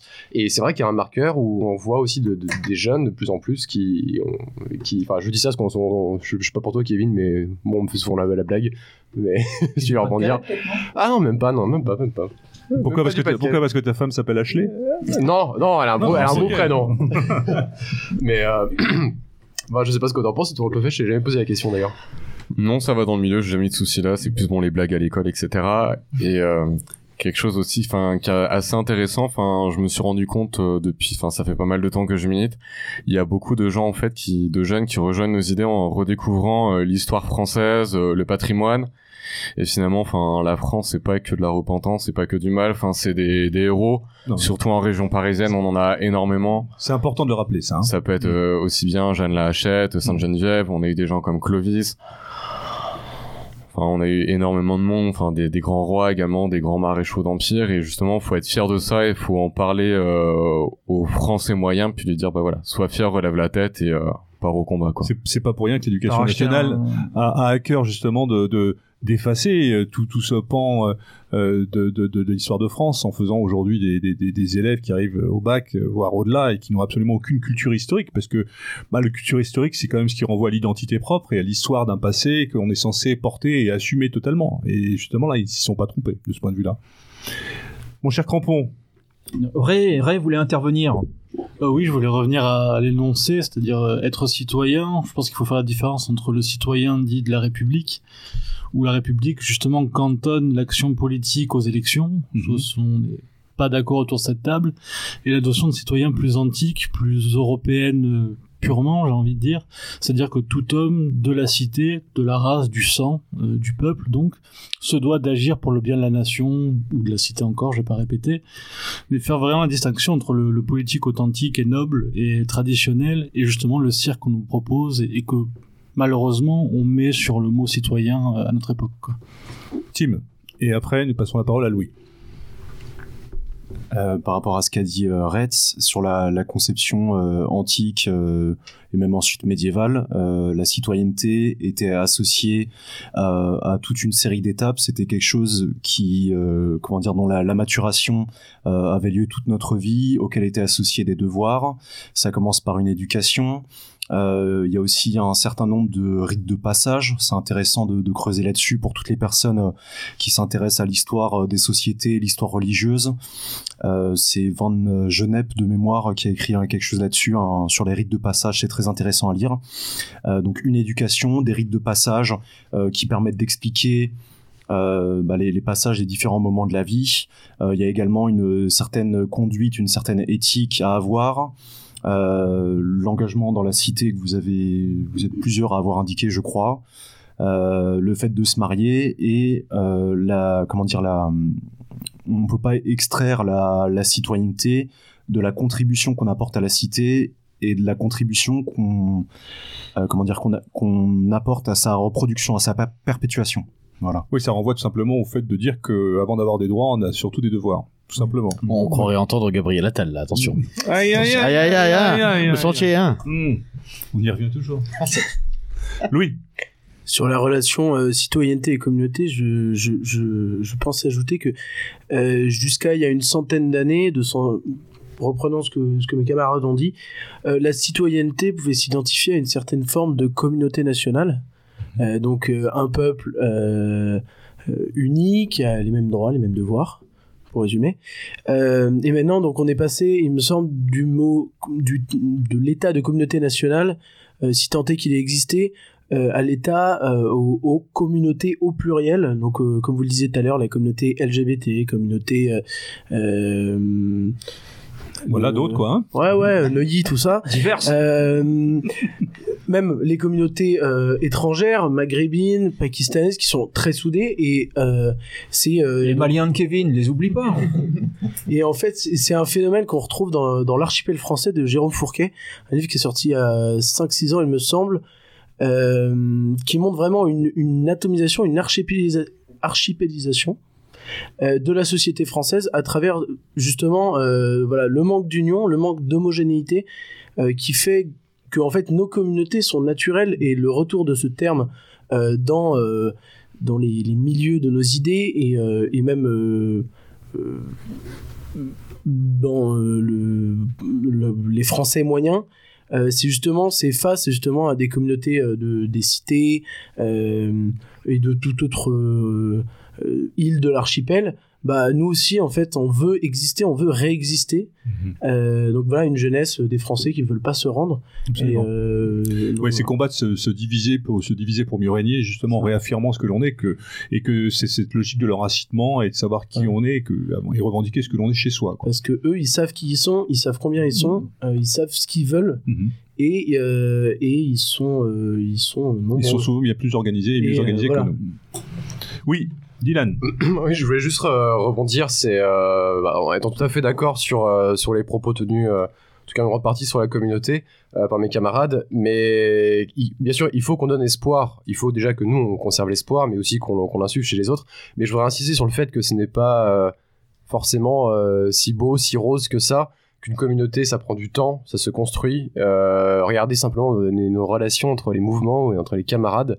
Euh, et ça qui est beau aussi, c'est qu'il reste encore de la vie. On n'est pas encore des, on n'est pas des robots, mais simplement pour nos auditeurs et puis pour nous-mêmes, pour pas nous illusionner, euh, parce que nous sommes amenés, je pense, de plus en plus à terme à fonder des communautés.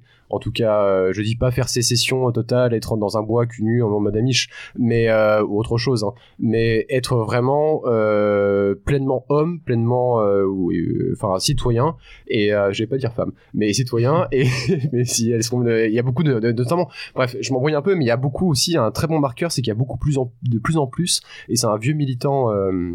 Philippe Champion qui a 80 ans qui me faisait la remarque en nous voyant qu'il y a de plus en plus de femmes. Et c'est un très très bon marqueur justement pour les communautés. C'est que le militantisme n'est plus réservé qu'aux hommes mais aussi aux femmes. Et bref de toutes ces belles choses que de et bonnes choses que nous avons il faut pas non plus s'illusionner. Et le combat va être encore long. Et ça va un combat vraiment sur nous-mêmes. Pour une fois on sera pas dans les bouquins ou dans les ondits etc mais ça va être apprendre bah, déjà à, respecter sa femme que la femme respecte aussi euh, son homme, à construire, à pas divorcer au bout de deux ans quand ça va pas, euh, respecter ses camarades, ne pas mentir, ne pas cracher sur le, dos d'un camarade qui n'est pas là, euh, parce que ça nous engage toute la vie.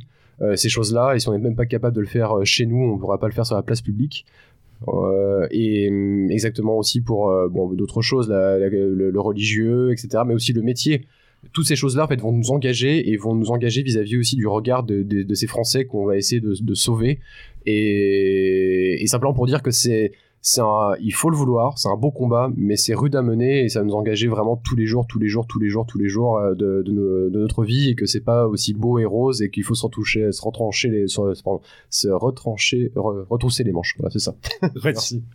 Ouais, C'est pour ça qui est bien aussi, enfin ce que je remarque ici ce soir, c'est qu'il y a un travail très important à faire de formation, toujours continuelle, de perpétrer les idées, de les transmettre toujours à, à d'autres.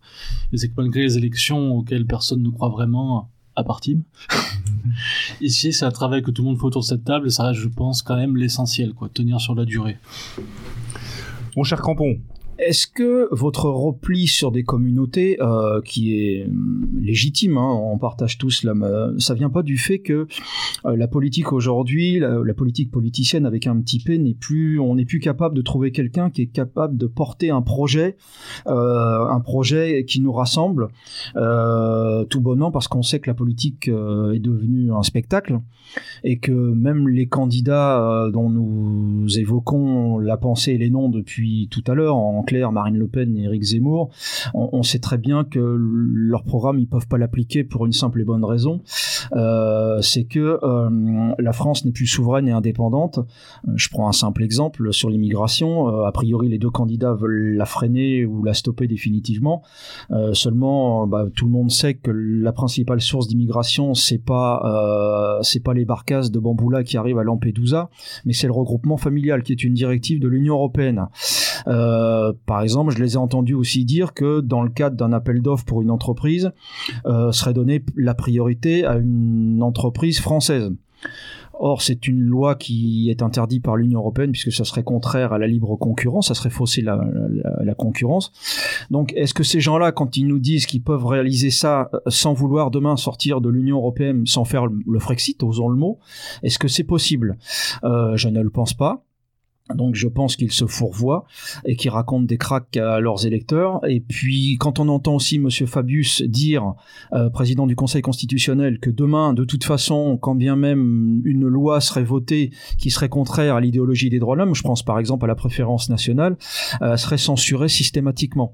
Donc quand ces gens-là nous disent que priori euh, ils ont un programme audacieux, mais qu'ils pourraient pas l'appliquer parce que l'Union européenne leur a interdit ou euh, le Conseil constitutionnel les censurerait. Est-ce que c'est pas ça aussi la limite à un moment donné de se dire euh, est-ce qu'on peut encore croire à ce qu'il raconte? Je lance un pavé dans la mare. Hein. Est-ce qu'on peut croire encore à ce qu'il raconte? D'ailleurs, on peut remarquer que cette idée de Frexit que tu fais bien de rappeler avait été euh, entre guillemets relativement présent lors des élections de 2017 et a priori a, est absolument euh, absente alors, et invisible là, dans le débat alors, actuel. Depuis quelques jours, elle est relancée puisque le, le, le, bon, alors ils n'ont pas eu leur signature, mais par exemple, on voit que Florian Philippot, qui a demandé, euh, enfin qui était porteur de l'idée du Frexit, a rejoint Nicolas Dupont-Aignan, qui s'est engagé en cas de victoire euh, à faire un référendum sur l'appartenance de la France à l'Union européenne. Donc l'idée de Frexit est relancée. Alors après le Frexit, évidemment, si la France est souveraine, on peut en faire le meilleur comme le pire. Mais euh, est-ce que tant qu'on n'a pas les outils en main, est-ce qu'on peut encore conduire la voiture? Avez-vous un avis sur le sujet, chers amis? Fretz c'est pour ça que je suis extrêmement pessimiste quant aux élections et tout ce que la, présidentielle pourra apporter. Non, parce que même les, candidats qui peuvent avoir un discours qui nous séduisent, au final, ne changeraient rien. Enfin, je vais revenir à Éric Zemmour, hein, c'est un peu celui qui fait polémique, et à juste titre. Il a un discours qui peut en séduire pas mal chez nous, mais concrètement, quand il rentre dans le détail, il ne changerait absolument rien. Pas de remigration, euh, une assimilation encore plus effrénée, euh, ça ne ferait pas du tout nos affaires. Donc, quelque part, est-ce qu'on peut les croire Oui, parce qu'ils ne promettent rien, au fond. Oui, Dylan euh, Oui, et aussi pour... Euh, bah, je suis tout à fait d'accord avec toi, euh, vraiment sur, sur ce sujet-là. Euh, mais c'est pour euh, peut-être embrayer aussi sur une autre dimension des élections avec le local et avec une idée qui vous est chère ici comme ad extra, qui est la piraterie. oui, l'Union européenne est omniprésente, comme les, les grosses entreprises, comme etc., qui font la pluie et le beau temps. Euh, et donc d'où l'idée aussi de, qu'il n'y a plus de nation souveraine. Mais au niveau local, il reste sans doute des, des choses à faire, mais c'est compliqué. Il y aura toujours le préfet, il faut, il faut avoir la communauté de communes, il faut encore être au conseil régional, etc. Mais avec cette idée de piraterie, c'est que cette grosse machine qui est l'Union européenne et cette grosse machine qui est la bureaucratie et l'administration française, nous aussi, il nous reste, euh, là je vous peut-être une porte, mais des, coups à jouer, des coups d'épée et à piquer de l'argent où il en a, très clairement pour le dire, hein, pour euh, éviter un centre pour, de migrants et fonder une école, euh, etc., etc. Donc oui, au point de vue national, bah, je te rejoins complètement, c'est pour ça que j'embraye sur le local. Euh, rien à faire au niveau national, au local, quid euh, Et est-ce qu'on peut jouer les pirates pour ceux qui ont essayé avec un peu de subvention de l'Union européenne Non, Justement, est-ce que vous ne pensez pas que de ce point de vue-là, quand on, est, quand on a cette vision-là, fort juste à mon sens, est-ce que le local n'est pas devenu justement une solution de repli un peu par défaut? Grégoire pour les natifs. Euh, alors le local c'est déjà plus intéressant au niveau de, en tout cas pour les structures militantes. Euh, même si c'est très compliqué de, de mener euh, un ancrage local, puisque c'est vraiment ça demande beaucoup de travail en parallèle de gérer de la gestion d'une structure militante. Je pense que déjà le- les élections locales ont un gros un gros avantage, c'est que nous ça nous rapproche de notre peuple. Et moi j'encourage tous les militants, les jeunes militants qui nous écoutent à, à vraiment participer dans leur vie une- au moins une fois à des élections locales, municipales, départementales, parce qu'au moins vous vous rendez compte de qui est votre peuple, euh, des vrais problèmes qui se posent au quotidien pour eux, et au moins ça rappelle euh, quelle est la priorité de notre combat. Ouais, c'est très très juste parce que nous on a l'exemple à notre niveau avec un peu plus de recul que vous justement de camarades qui ont un parcours euh, militant euh, de longue date, je dirais, euh, qui ont su justement passer ce cap euh, là et, s'engager au niveau local. On en connaît même qui sont maires de leur village et qui sont des ou qui ont participé de longue date dans des conseils municipaux et des fois dans des dans des majorités locales euh, qui n'étaient ni de gauche ni de droite, même s'il y avait des gens qui avaient des sensibilités qui n'étaient pas forcément les nôtres. Est-ce que ça serait pas ça justement la solution de ce point de vue-là? On parle d'entrisme, le mot est pas très joli. Euh, le lobbying c'est encore pire et c'est pas de cela dont il s'agit. Mais est-ce que de s'affranchir au-delà de votre euh, engagement quotidien, cette vision que vous avez sociétale de la camaraderie, de l'esprit de communauté, est-ce qu'un engagement, alors c'est plus difficile dans les grandes villes effectivement où les choses sont beaucoup plus hiérarchisées ou beaucoup plus partisanes, mais effectivement est-ce que de ce point de vue-là il n'y a pas dans les régions, euh, dans, dans, certaines localités à petite échelle, cette possibilité de s'investir et de pouvoir agir politiquement? Bah, pour répondre à ce qui a été dit, moi je pense, et justement ça, ça fait écho aussi à ce qui a été dit avant de l'inutilité des élections euh, nationales.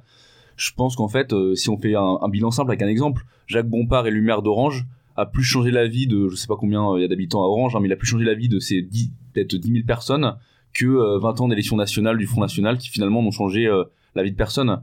Et Orange, bah, c'est 20 ans d'élection d'un maire de chez nous, et ça a permis en fait pendant des années à des jeunes filles françaises de pas se faire violer quand elles rentraient le soir chez elles, à des gens de pouvoir habiter euh, dans le centre-ville sans payer des loyers exorbitants. Et d'ailleurs, le, pour le Et, coup, euh, la, la réélection de, de Bompard, justement, est un plébiscite, justement, pour ce, pour, pour ce type d'argumentaire. Ouais, et bien sûr, donc je pense vraiment qu'il y a sur le, le local, bah, c'est un travail énorme, mais il y a vraiment des, des, des coups à jouer.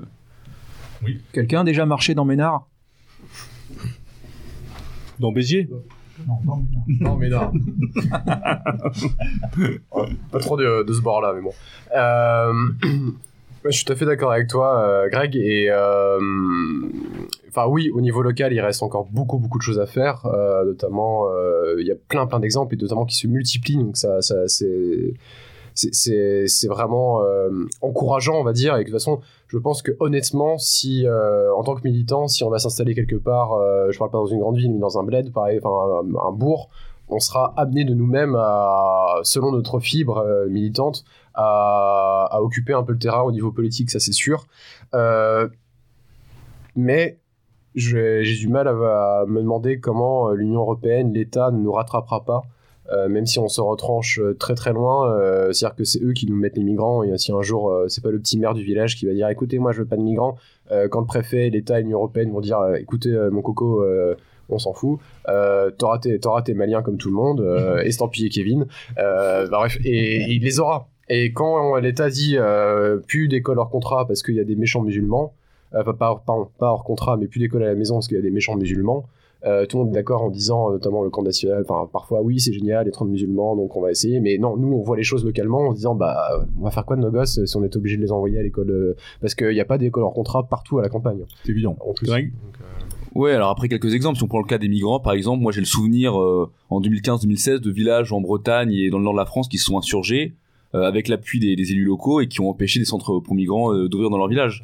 Donc c'est un exemple. Et les- finalement, les migrants sont allés 20 km plus loin. Mais si tous les villages de cette région s'insurgent en même temps, bah finalement les migrants ils viendront pas en, euh, dans Mm. la région et puis plus nationalement Ouais, ils viendront pas. euh, Mais à la place de pourrir la Bretagne, ils vont pourrir euh, la Normandie. Et, Ouais. euh, et- La Normandie, et malheureusement, s'insurger. ouais, mais malheureusement, oui, mais il faudrait que le, la, sur la nation entière qui s'insurge. Mais il y a des très beaux exemples en Corse en ce moment, c'est marrant. Les, enfin bref, mais euh, non, non, je suis d'accord avec toi, mais c'est c'est une question que non, il n'y a pas forcément de réponse. hein, il faut faire, mais c'est, c'est, ils vont nous rattraper, quoi. C'est ça le, le souci. Louis, je sens que tu veux devenir maire de Versailles. Alors non, c'est pas le plan. Euh, mais après voilà, sur justement sur les élections euh, locales à tout petit niveau, euh, euh, on peut le voir notamment euh, le travail qui est fait à Salbris. Euh, je pense que mis à part la, la question des migrants qui est assez euh, incertaine, euh, il y a des choses à faire, par exemple notamment dans ce que je disais tout à l'heure euh, par rapport au fait de refaire un peuple, de se, de se réapprivoiser euh, notre peuple. Euh, c'est par exemple les choix euh, des effectifs de police municipale, les choix du festival euh, annuel culturel qui sera pas forcément un truc de samba euh, ou euh, d'afro. On, peut, on fera une fête médiévale ou un- un- des événements euh, mettant en valeur la culture locale. L'écologie aussi. hein. Voilà, Je pense, l'écologie, euh, c'est les- important de et l'écologie vraiment radicale, c'est-à-dire donner les moyens aux paysans de pas polluer les terres et de faire d'essayer de faire quelque chose de local. les circuits courts, les éoliennes. Euh, et euh, voilà, le- les bouquins dans les bibliothèques, des choses en fait en soi euh, toutes euh, qui paraissent faciles, mais qui sont en fait très très importantes pour. Et qui ne sont notre- pas, pas forcément si simples que ça, Voilà. justement. ouais. Mais qui, bah, quand c'est pris euh, à petit niveau dans un village, en faisant des concessions sur les sensibilités politiques, euh, comme il le disait, euh, il y a, il y a- je pense qu'il y a du travail à, à faire et Et c'est aussi certainement une- un moyen, une logique de reconquête du territoire par le ça. territoire. Quoi. C'est ça. Ça, c'est vraiment intéressant. Ouais, c'est par les nôtres. des nôtres. Ouais, euh, absolument. euh, comme en fait on ferait une maraude mais sur un autre niveau. Absolument. Absolument. Kevin. Alors bon, moi globalement, je suis euh, d'accord avec mes camarades et également, enfin, de nous euh, à notre petit niveau à Paris, on peut pas faire grand chose, mais là c'est plus euh, envers nos camarades de province. Je pense qu'il y a pas mal de villages où globalement on peut euh, avoir une mairie. Premièrement, ça nous permet euh, bah, d'apprendre à gérer un budget de quelques centaines de milliers d'euros, voire de millions d'euros. Ça peut permettre de recréer de la vie sociale dans un village, par exemple en rénovant euh, la boulangerie, en faisant venir un médecin, enfin des petites choses comme ça, et de réapprendre en fait euh, le pouvoir. Ce bon, le, le but nous qu'on aimerait avoir plus tard, c'est bah, de, de reprendre le pouvoir en France. Et si déjà on peut le gérer à petite échelle, euh, c'est une bonne chose. C'est une vision qui dépasse le politique, une vision métapolitique, on dira, qui, qui nous parle justement. Belouga, une question. Oui, moi j'ai- j'aimerais euh, approfondir même la, la question que posait Crampon, qui était en fait celle de euh, la capacité d'action réelle euh, d'un candidat une fois élu. Et j'irais même plus loin, puisque euh, une des meilleures critiques que j'ai entendues moi à l'égard du, candidat Zemmour vient de, alors évidemment je suis corporate comme on dit, vient du lieutenant Sturm euh, lors d'une discussion qu'on a eue au mois de septembre. Il me disait, tu sais, euh, le, bon exemple, le bon contre-exemple à tout ça, finalement, c'est peut-être Salvini en Italie, puisque il y a encore euh, 3-4 ans, quand Salvini était au pouvoir, moi je me souviens de scènes où effectivement il débarquait Lampedusa, il refoulait les mecs, il arrivait avec un chapelet en conférence de presse et on était nombreux à trouver ça euh, louable. On sait comment ça a fini et euh, les échos qu'on peut avoir de camarades italiens sur le terrain, c'est que les idées, puisque c'est un des arguments qui a été déployé d'ailleurs ce soir, c'est que les idées ont été imposées au débat public, qu'on parle de grand remplacement, qu'on parle d'immigration, que c'est redevenu maintenant un sujet qui compte. Eh bien en Italie, les idées ont pris 40 ans puisque maintenant on vous répondra oui mais regarde tu étais au pouvoir t'as absolument rien fait ça c'est peut-être un, premier point à discuter deuxième point euh, qui je crois aussi a son importance celui de l'immigration Euh, cette espèce d'omnipotence du grand remplacement euh, euh, dans la dans le débat présidentiel qui a lieu en tout cas jusqu'à présent maintenant il s'efface un petit peu quand même il faut le reconnaître hein, de- depuis un certain temps a mis en avant effectivement le sujet de l'immigration, mais il, me semble quand même que nous autres, hein, je, vais vous reciter un slogan euh, du mouvement d'action sociale hein, intimement lié à cette radio, immigration du capital. Euh, Il y, a, eu une espèce de euh, d'ethno euh, d'ethno-libéralisme qui s'est un peu emparé, j'ai l'impression, de, notre famille de pensée, avec cette idée que le, monde d'aujourd'hui entre blancs sera merveilleux, mais c'est pas le cas. Enfin, je, je modestement, je crois que c'est pas le cas. Alors, est-ce qu'on peut un petit peu en discuter? Parce que je devine quand même des sensibilités probablement très différentes autour de la table. Ah, c'est vrai. Je te remercie, Beluga, d'avoir euh, amorcé et d'avoir dit tout ce, que, enfin, tout ce que tu viens de dire, parce que nous sommes 100%, enfin, 100% d'accord. Et j'allais simplement faire la remarque en parlant des, de, que, qu'on- lorsqu'on sera à la campagne, euh, ou, enfin, pour ceux qui veulent y aller, quand on prendra le, le village, c'est pas le malien ou c'est pas, euh, même pas la fille euh, aux cheveux bleus euh, qui se, s'édifie comme un, comme un étalon qui viendra nous emmerder. C'est la petite vieille qui s'appelle euh, Jeanne Antide, euh, qui va nous traiter de sale facho, qui va casser nos, fenêtres en disant euh, et ce sera pourtant c'est une petite vieille adorable qui va faire son marché bio euh, mais ça simplement on sera encore la bête immonde. Et ça ça arrive souvent pour vivre à la campagne enfin en tout cas de, de ma famille il y a beaucoup beaucoup de, de personnes comme ça. C'est pas les personnes auxquelles on s'attend qui, qui vont mettre des bâtons dans les roues. D'ailleurs à Salbrice c'est ce qu'il a, eu un communiqué il y a quelques temps où il disait justement que que il avait beaucoup de, de- d'opposition assez mais ce sont, des, vieux du village qui s'opposent à lui qui, alors, qui représentent la jeunesse et, simplement aussi pour autre chose c'est les, terres les plus blanches, parce que le, sujet a beaucoup été évoqué euh, ce soir, qui sont globalement Versailles et la Bretagne, votent à combien de pourcents pour Macron, sont à combien de pourcents pour l'immigration, et sont à combien de pourcents hostiles à nos idées et à nos, projets. Euh, pourtant, euh, ils ont la télé comme tout le monde. Alors, est-ce qu'il y aurait pas justement est-ce que l'immigration, est-ce que qui a quand même été un des socles du, combat du combat national, qu'il le reste bien évidemment, est-ce que moi je vois au niveau du, de Zemmour, j'aimerais bien que- qu'on entende chez ces candidats-là autre chose que ce genre d'argumentaire qui est important, qui est essentiel, qui est nécessaire bien évidemment, mais en termes de crédibilité politique, est-ce qu'aujourd'hui, vous qui êtes jeune, euh, sur l'engagement vis-à-vis de la planète, l'écologie, des choses comme ça, est-ce que c'est pas des choses qu'on aimerait entendre aussi chez nous? Parce qu'on peut aussi, on a une, une vision, euh, un rapport à la nature, un, un rapport à la planète, un rapport, euh, euh, je dirais, euh, physique, physiologique à, à ce qui nous entoure. On défend une, éthique de vie, une vision du monde. Est-ce que aujourd'hui tout réduire dans le débat, dans le discours, dans ce que je dis, parce que c'est là un petit peu où, souvent je trouve que Zemmour tombe dans la caricature. Est-ce qu'on ne devrait pas se réapproprier ce qui est souvent le débat euh, la culture, l'écologie, des choses comme ça, l'éducation, souvent euh, l'apanage de la gauche? Euh, on a peut-être aussi cette responsabilité-là de reprendre à notre compte. Et je trouve que dans le, camp national, je suis pas persuadé qu'aujourd'hui on sache faire justement ou le faire correctement et faire passer ce message-là. Qu'est-ce que vous en pensez? Oui, Tim? C'est parfaitement euh, cohérent avec pour Timothée pour la, la cocarde étudiante. Euh, concernant l'écologie, c'est parfaitement cohérent euh, avec notre vision du monde à partir du moment où, comment dire, nous souhaitons conserver notre communauté, notre notre peuple, notre nation. Il est également question aussi de perpétuer dans un bon état, de prendre soin de comment dire de de l'environnement, de notre terre. Euh, il est question euh, d'éviter euh, la, bétonisation massive qu'on peut retrouver dans les campagnes, la mise en place euh, de zones, comment dire, de zones industrielles ou zones commerçantes gigantesques, uniformisées qu'on retrouve absolument partout sur le territoire. Peut-être que dans les, les discours, comment dire, médiatiques, c'est effectivement quelque chose qui est pas assez développé. Euh, à côté de ça, on peut voir quand même qu'il y a, euh, certaines initiatives. Euh, L'Institut Iliade, dans la, continuité de la, pensée du Grèce, bah, amène depuis quoi 30-40 ans cette, thématique-là, essayer de, développer une, écologie enracinée, nationale, patriote, européenne. Comment dire enfin c'est quelque chose qui se retrouve après qui qui effectivement dans l'espace public monopolisé par la gauche euh, en fait on a, on a résumé l'écologie à l'écologisme euh, tel que le, le défend Greta Thunberg. Euh, l'écologie a été résumée Une vision purement idéologique. idéologique et en fait à la, à la, for- à la- pour citer des, des, des acteurs en fait euh, à Greta Thunberg à la formation politique Europe Écologie Les Verts aux sommets internationaux c'est pas tellement euh, sait pas tellement euh, quel euh, comment dire sur quoi ils se, mettent d'accord ce, sur quoi les, différents chefs d'État se mettent d'accord il faut pas oublier que pour l'écologie et c'est c'est là que nous avons vraiment une carte à jouer je pense que tous les, patriotes, les nationaux, les, les Français enracinés, les identitaires ont une carte à jouer.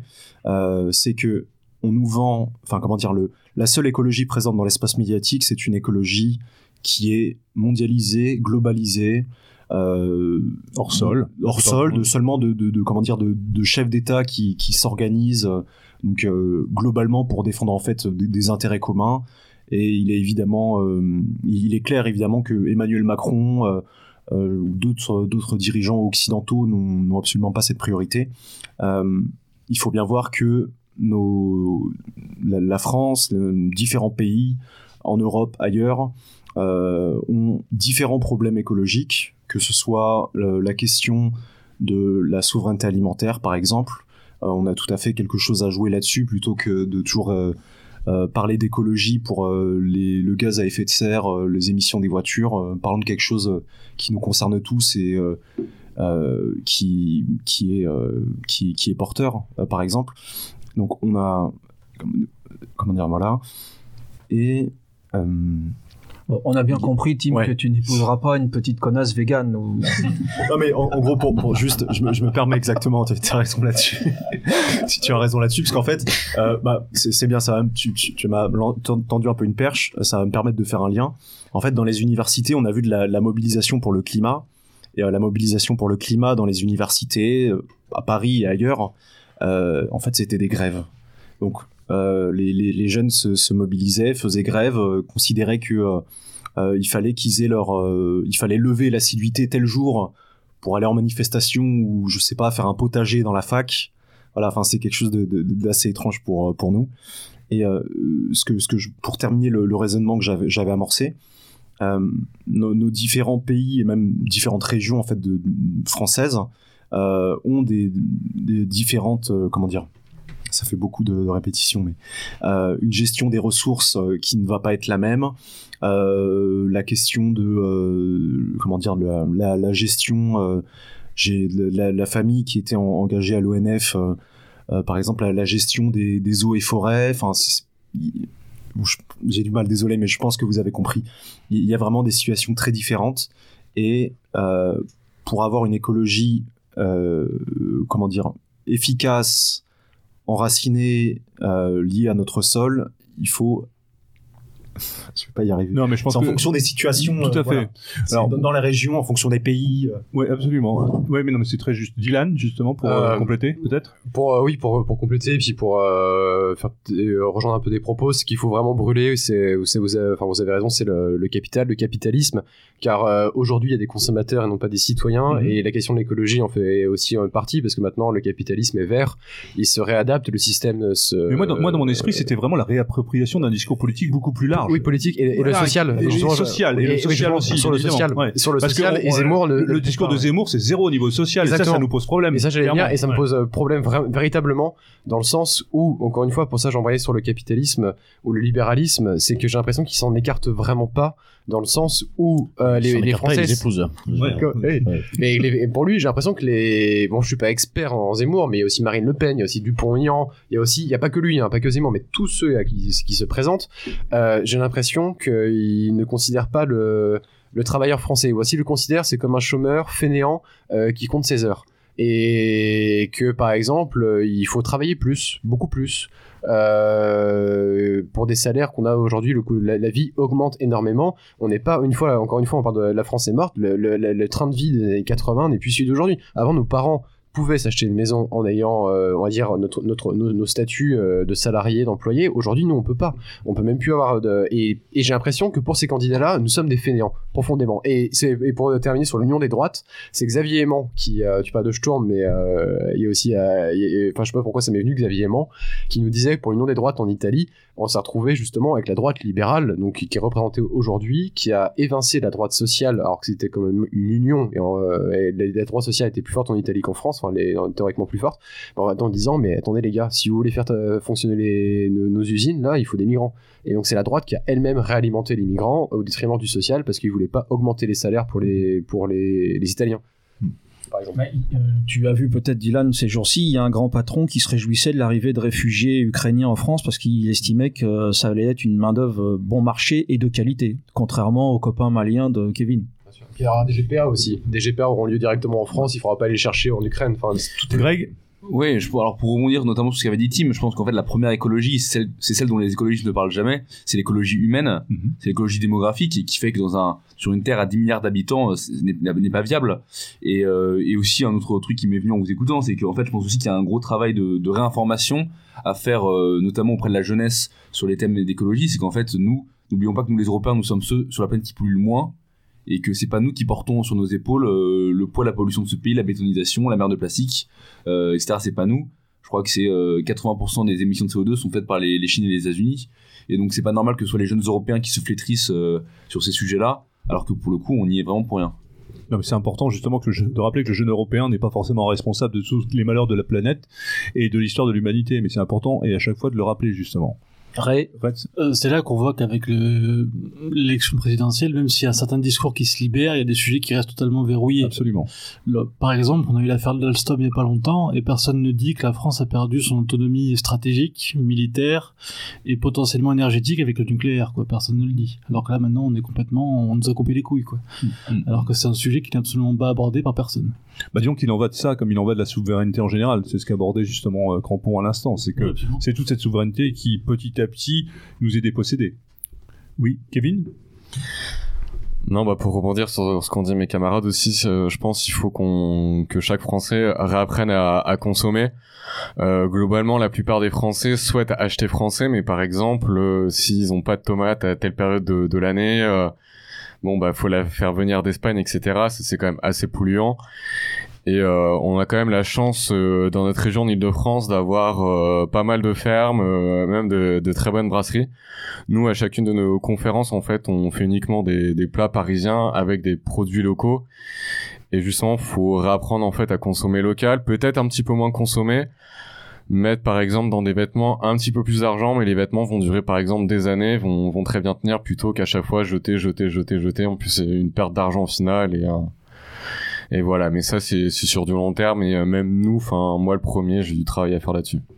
Bon, je crois que nous l'aurons bien compris. Euh, ici, autour de cette table, personne ne se fait d'illusions quant au, résultat final de cette élection, aux enjeux. Il était intéressant d'avoir vos, vos, points de vue, vos avis par rapport à, au phénomène électoral, à l'idée même euh, de citoyenneté, au rapport à, l'élection. Et, euh, on voit bien que cette jeunesse qui, que vous incarnez parfaitement, euh, en termes d'investissement et d'occupation du terrain a quand même euh, un fort côté réjouissant qui nous permet d'espérer quand même de belles choses pour l'avenir. Je pense que les événements récents permettent euh, une prise de conscience importante, vous l'incarnez, vous vous investissez chacun à vos niveaux pour pouvoir euh, euh, porter cette parole, cette parole nationale, cette, cette idée d'identité, cette idée de communauté, et je crois qu'aujourd'hui c'était important de pouvoir vous donner la parole pour justement avoir une vision peut-être un peu plus précise de ce que cette jeunesse engagée, militante, nationaliste, dans son rapport à, à ce qui va se dérouler dans les dans les semaines à venir. Donc je vous remercie déjà. Alors je crois que Tim peut-être avait encore et oui et Greg avait peut-être encore un mot à ajouter avant qu'on fasse un tour de table pour que vous puissiez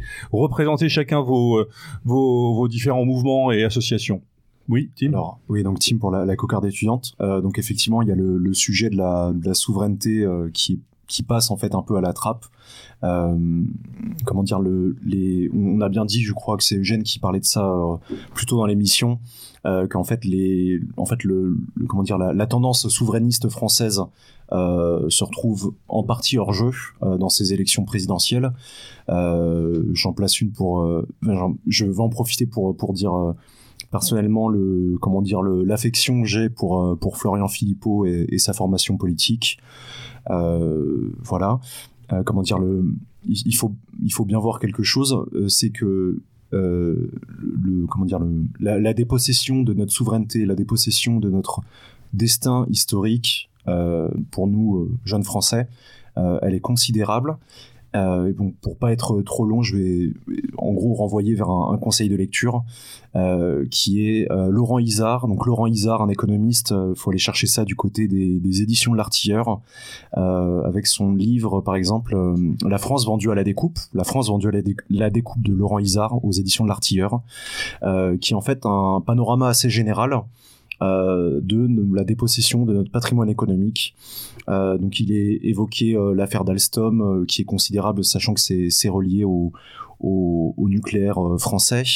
on peut parler de, l'industrie, ça c'était des affaires qui étaient, qui étaient enfin certaines du moins assez médiatisées. il est question de l'immobilier, il est question euh, des terres agricoles, euh, l'exemple de comment dire de, des, vignobles dans le dans le Bordelais euh, qui avec la comment dire le le, le, marché mondial en fait euh, prennent un, prennent un prix exorbitant et il n'est plus possible euh, pour des locaux sauf si euh, le, le, parent était euh, était engagé dans le dans la vigne mais il est, plus possible pour eux de, de se lancer dans le, dans la vigne alors qu'on est dans un cœur dans un dans une région pardon spécialisée là-dedans voilà. Euh, et ça va même par exemple euh, c'est un exemple qui donne dans le bouquin euh, que en fait l'État va jusqu'à comment dire se, se, débarrasser de son de ses propres installations.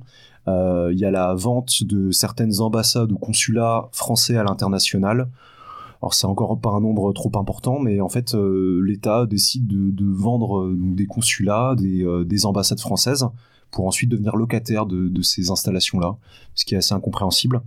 Mais c'est vraiment quelque chose qu'il faut creuser souveraineté alimentaire, souveraineté énergétique, réindustrialiser. On n'en a pas parlé, mais c'est quelque chose d'essentiel.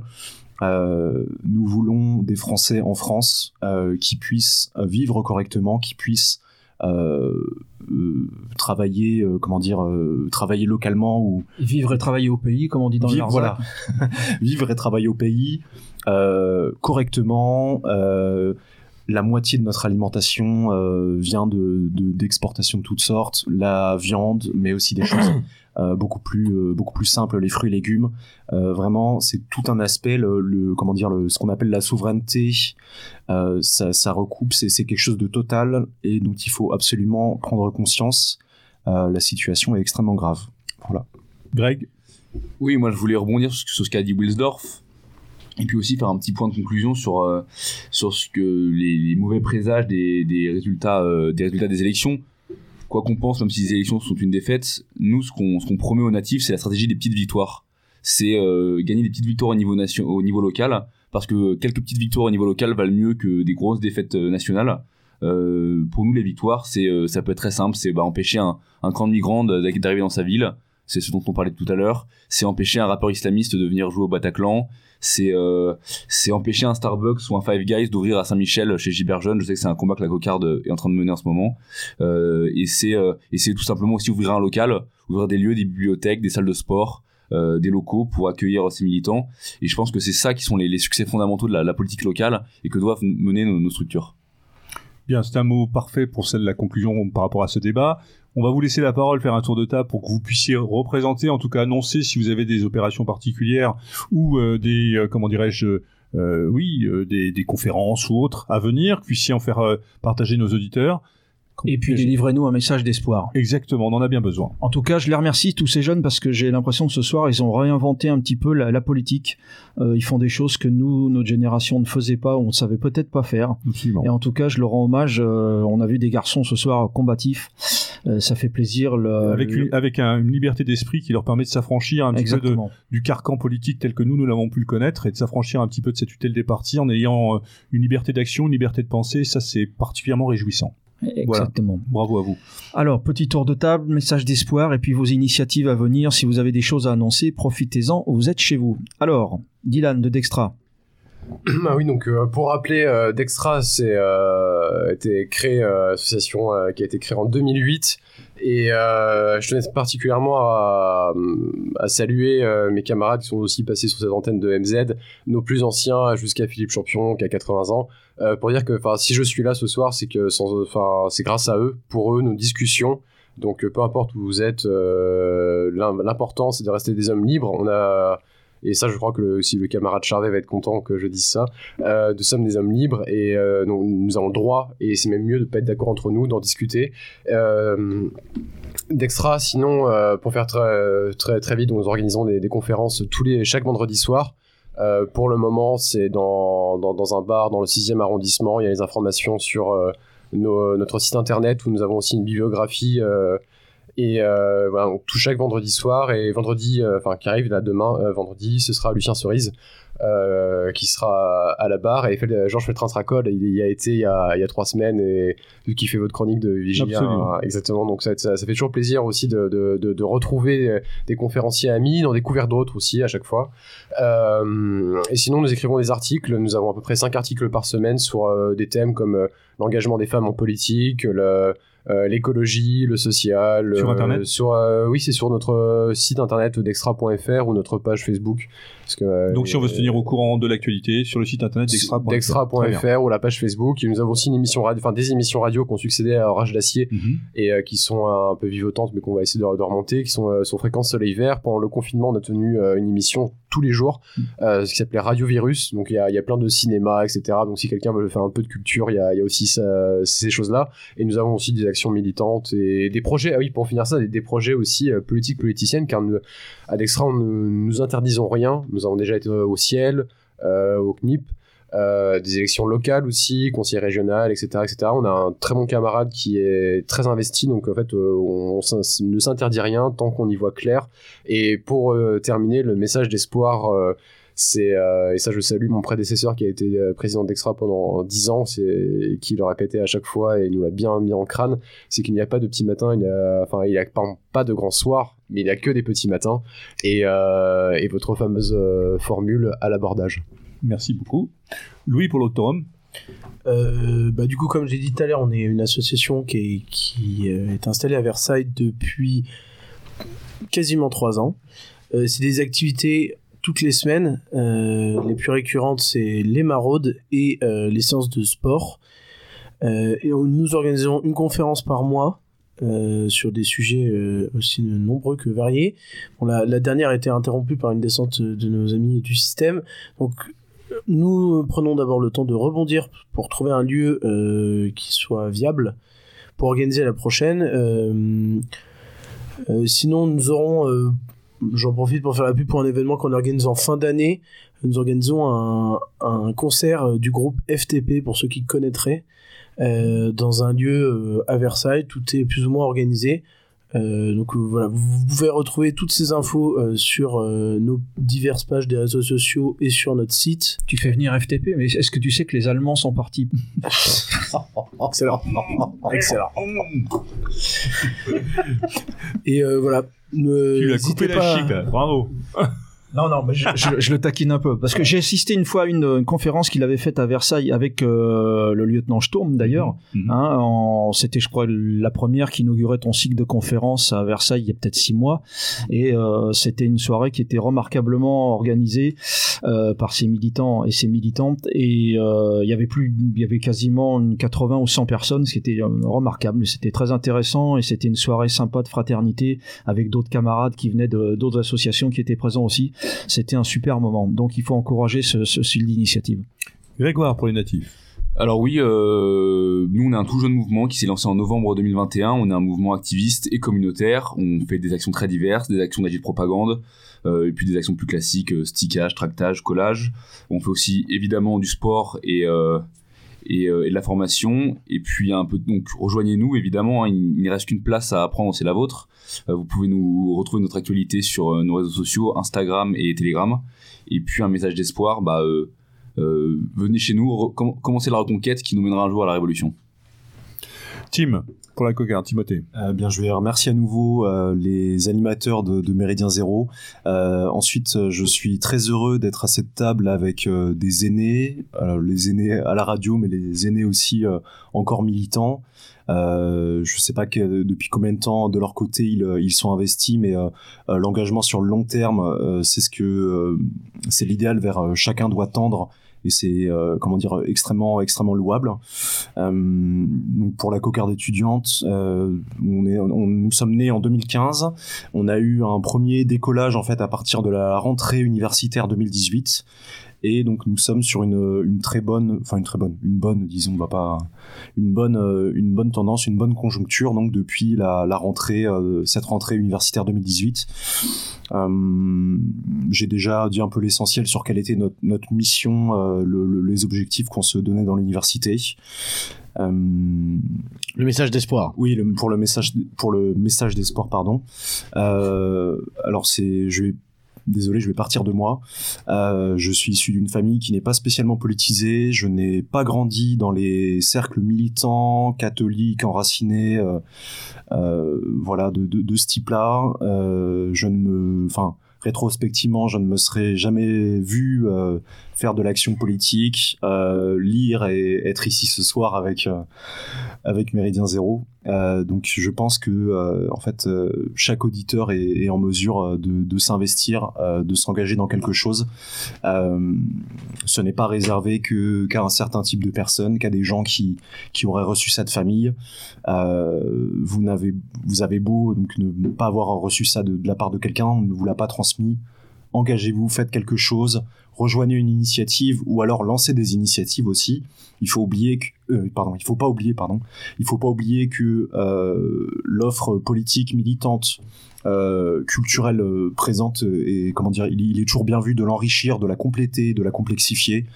Euh, je crois que personne personne dira non à de, à de nouvelles euh, initiatives tant qu'elles ne, elles ne s'empiètent pas les unes sur les autres. Voilà. Merci. Il faut savoir que Tim, c'est un peu le, le Jacques Doriot de la cocarde. hein. Moi, je l'ai vu parler dans une manif anti-pass euh, au Trocadéro devant des dizaines de milliers de personnes. Exercice pas facile, il s'en était bien tiré. Donc, euh, bravo. Kevin, pour Luminis. Ah, donc euh, Luminis Paris, donc c'est un groupe qui a été créé en, en mai 2020. Donc là, on va fêter euh, nos deux ans cette année. On est nationaliste révolutionnaire et communautaire. Donc on fait euh, des maraudes euh, hebdomadaires chaque semaine. D'ailleurs, si un auditeur euh, tient un magasin et il a, enfin s'il a des invendus à nous donner, on, nous on est preneurs, que ce soit aussi bien pour les SDF ou pour les familles dans le besoin. Euh, dans les mois à venir, on va avoir plusieurs événements avec euh, des groupes amis. Et euh, la note d'espoir, bon bah c'est déjà on est plusieurs groupes euh, réunis autour de la table. À mon avis, ça il y a quelques années, ça n'aurait pas été forcément possible. C'est clair. Et il y a pas mal de petits groupes locaux qui se lancent, donc ça c'est euh, bah, c'est quelque chose de louable. Et voilà, le combat il est dur, il est ingrat, mais de toute manière euh, on n'a rien sans rien. Donc à la victoire. Merci Kevin. Retz Euh, alors, euh, bon, bah, moi, Jeune Nation, euh, le site qui est toujours en ligne, donc j'invite tous les auditeurs à y aller et pour les nationalistes à nous rejoindre. Euh, le message d'espoir, moi, je pense que c'est simplement ce qu'on a dit ce soir, parce que le sujet c'était les élections. Je pense qu'on est tous à peu près au même diapason, c'est-à-dire qu'on a compris que l'essentiel n'est pas forcément là, et dans le travail à côté, qu'il soit de communauté ou de formation. Et là, je vois que tout le monde le fait. à sa propre échelle et de sa propre manière et c'est là qu'est l'essentiel selon moi et c'est très encourageant. Bien. Il nous reste à vous remercier chacun d'avoir euh, participé à cette émission, d'avoir répondu positivement à notre invitation. La chose n'était pas simple euh, à tout point de vue parce que je pense que la plupart d'entre vous n'avaient pas forcément euh, l'habitude de parler dans un micro, enfin en tout cas en radio comme ça, et nous étions un peu nombreux, donc j'excuse aussi les auditeurs, excusez-nous. Euh, parfois il y a des passages de micro qui n'étaient pas forcément toujours évidents, donc il y a peut-être un petit peu de, latence par moment, mais nous avions à cœur de vous présenter un panel suffisamment riche et diversifié pour pouvoir justement évoquer ce rapport à la politique et ce rapport aux échéances électorales, cette présidentielle. Euh, donc ce, jeu électoral euh, qui, euh, qui, remet le couvert tous les cinq ans.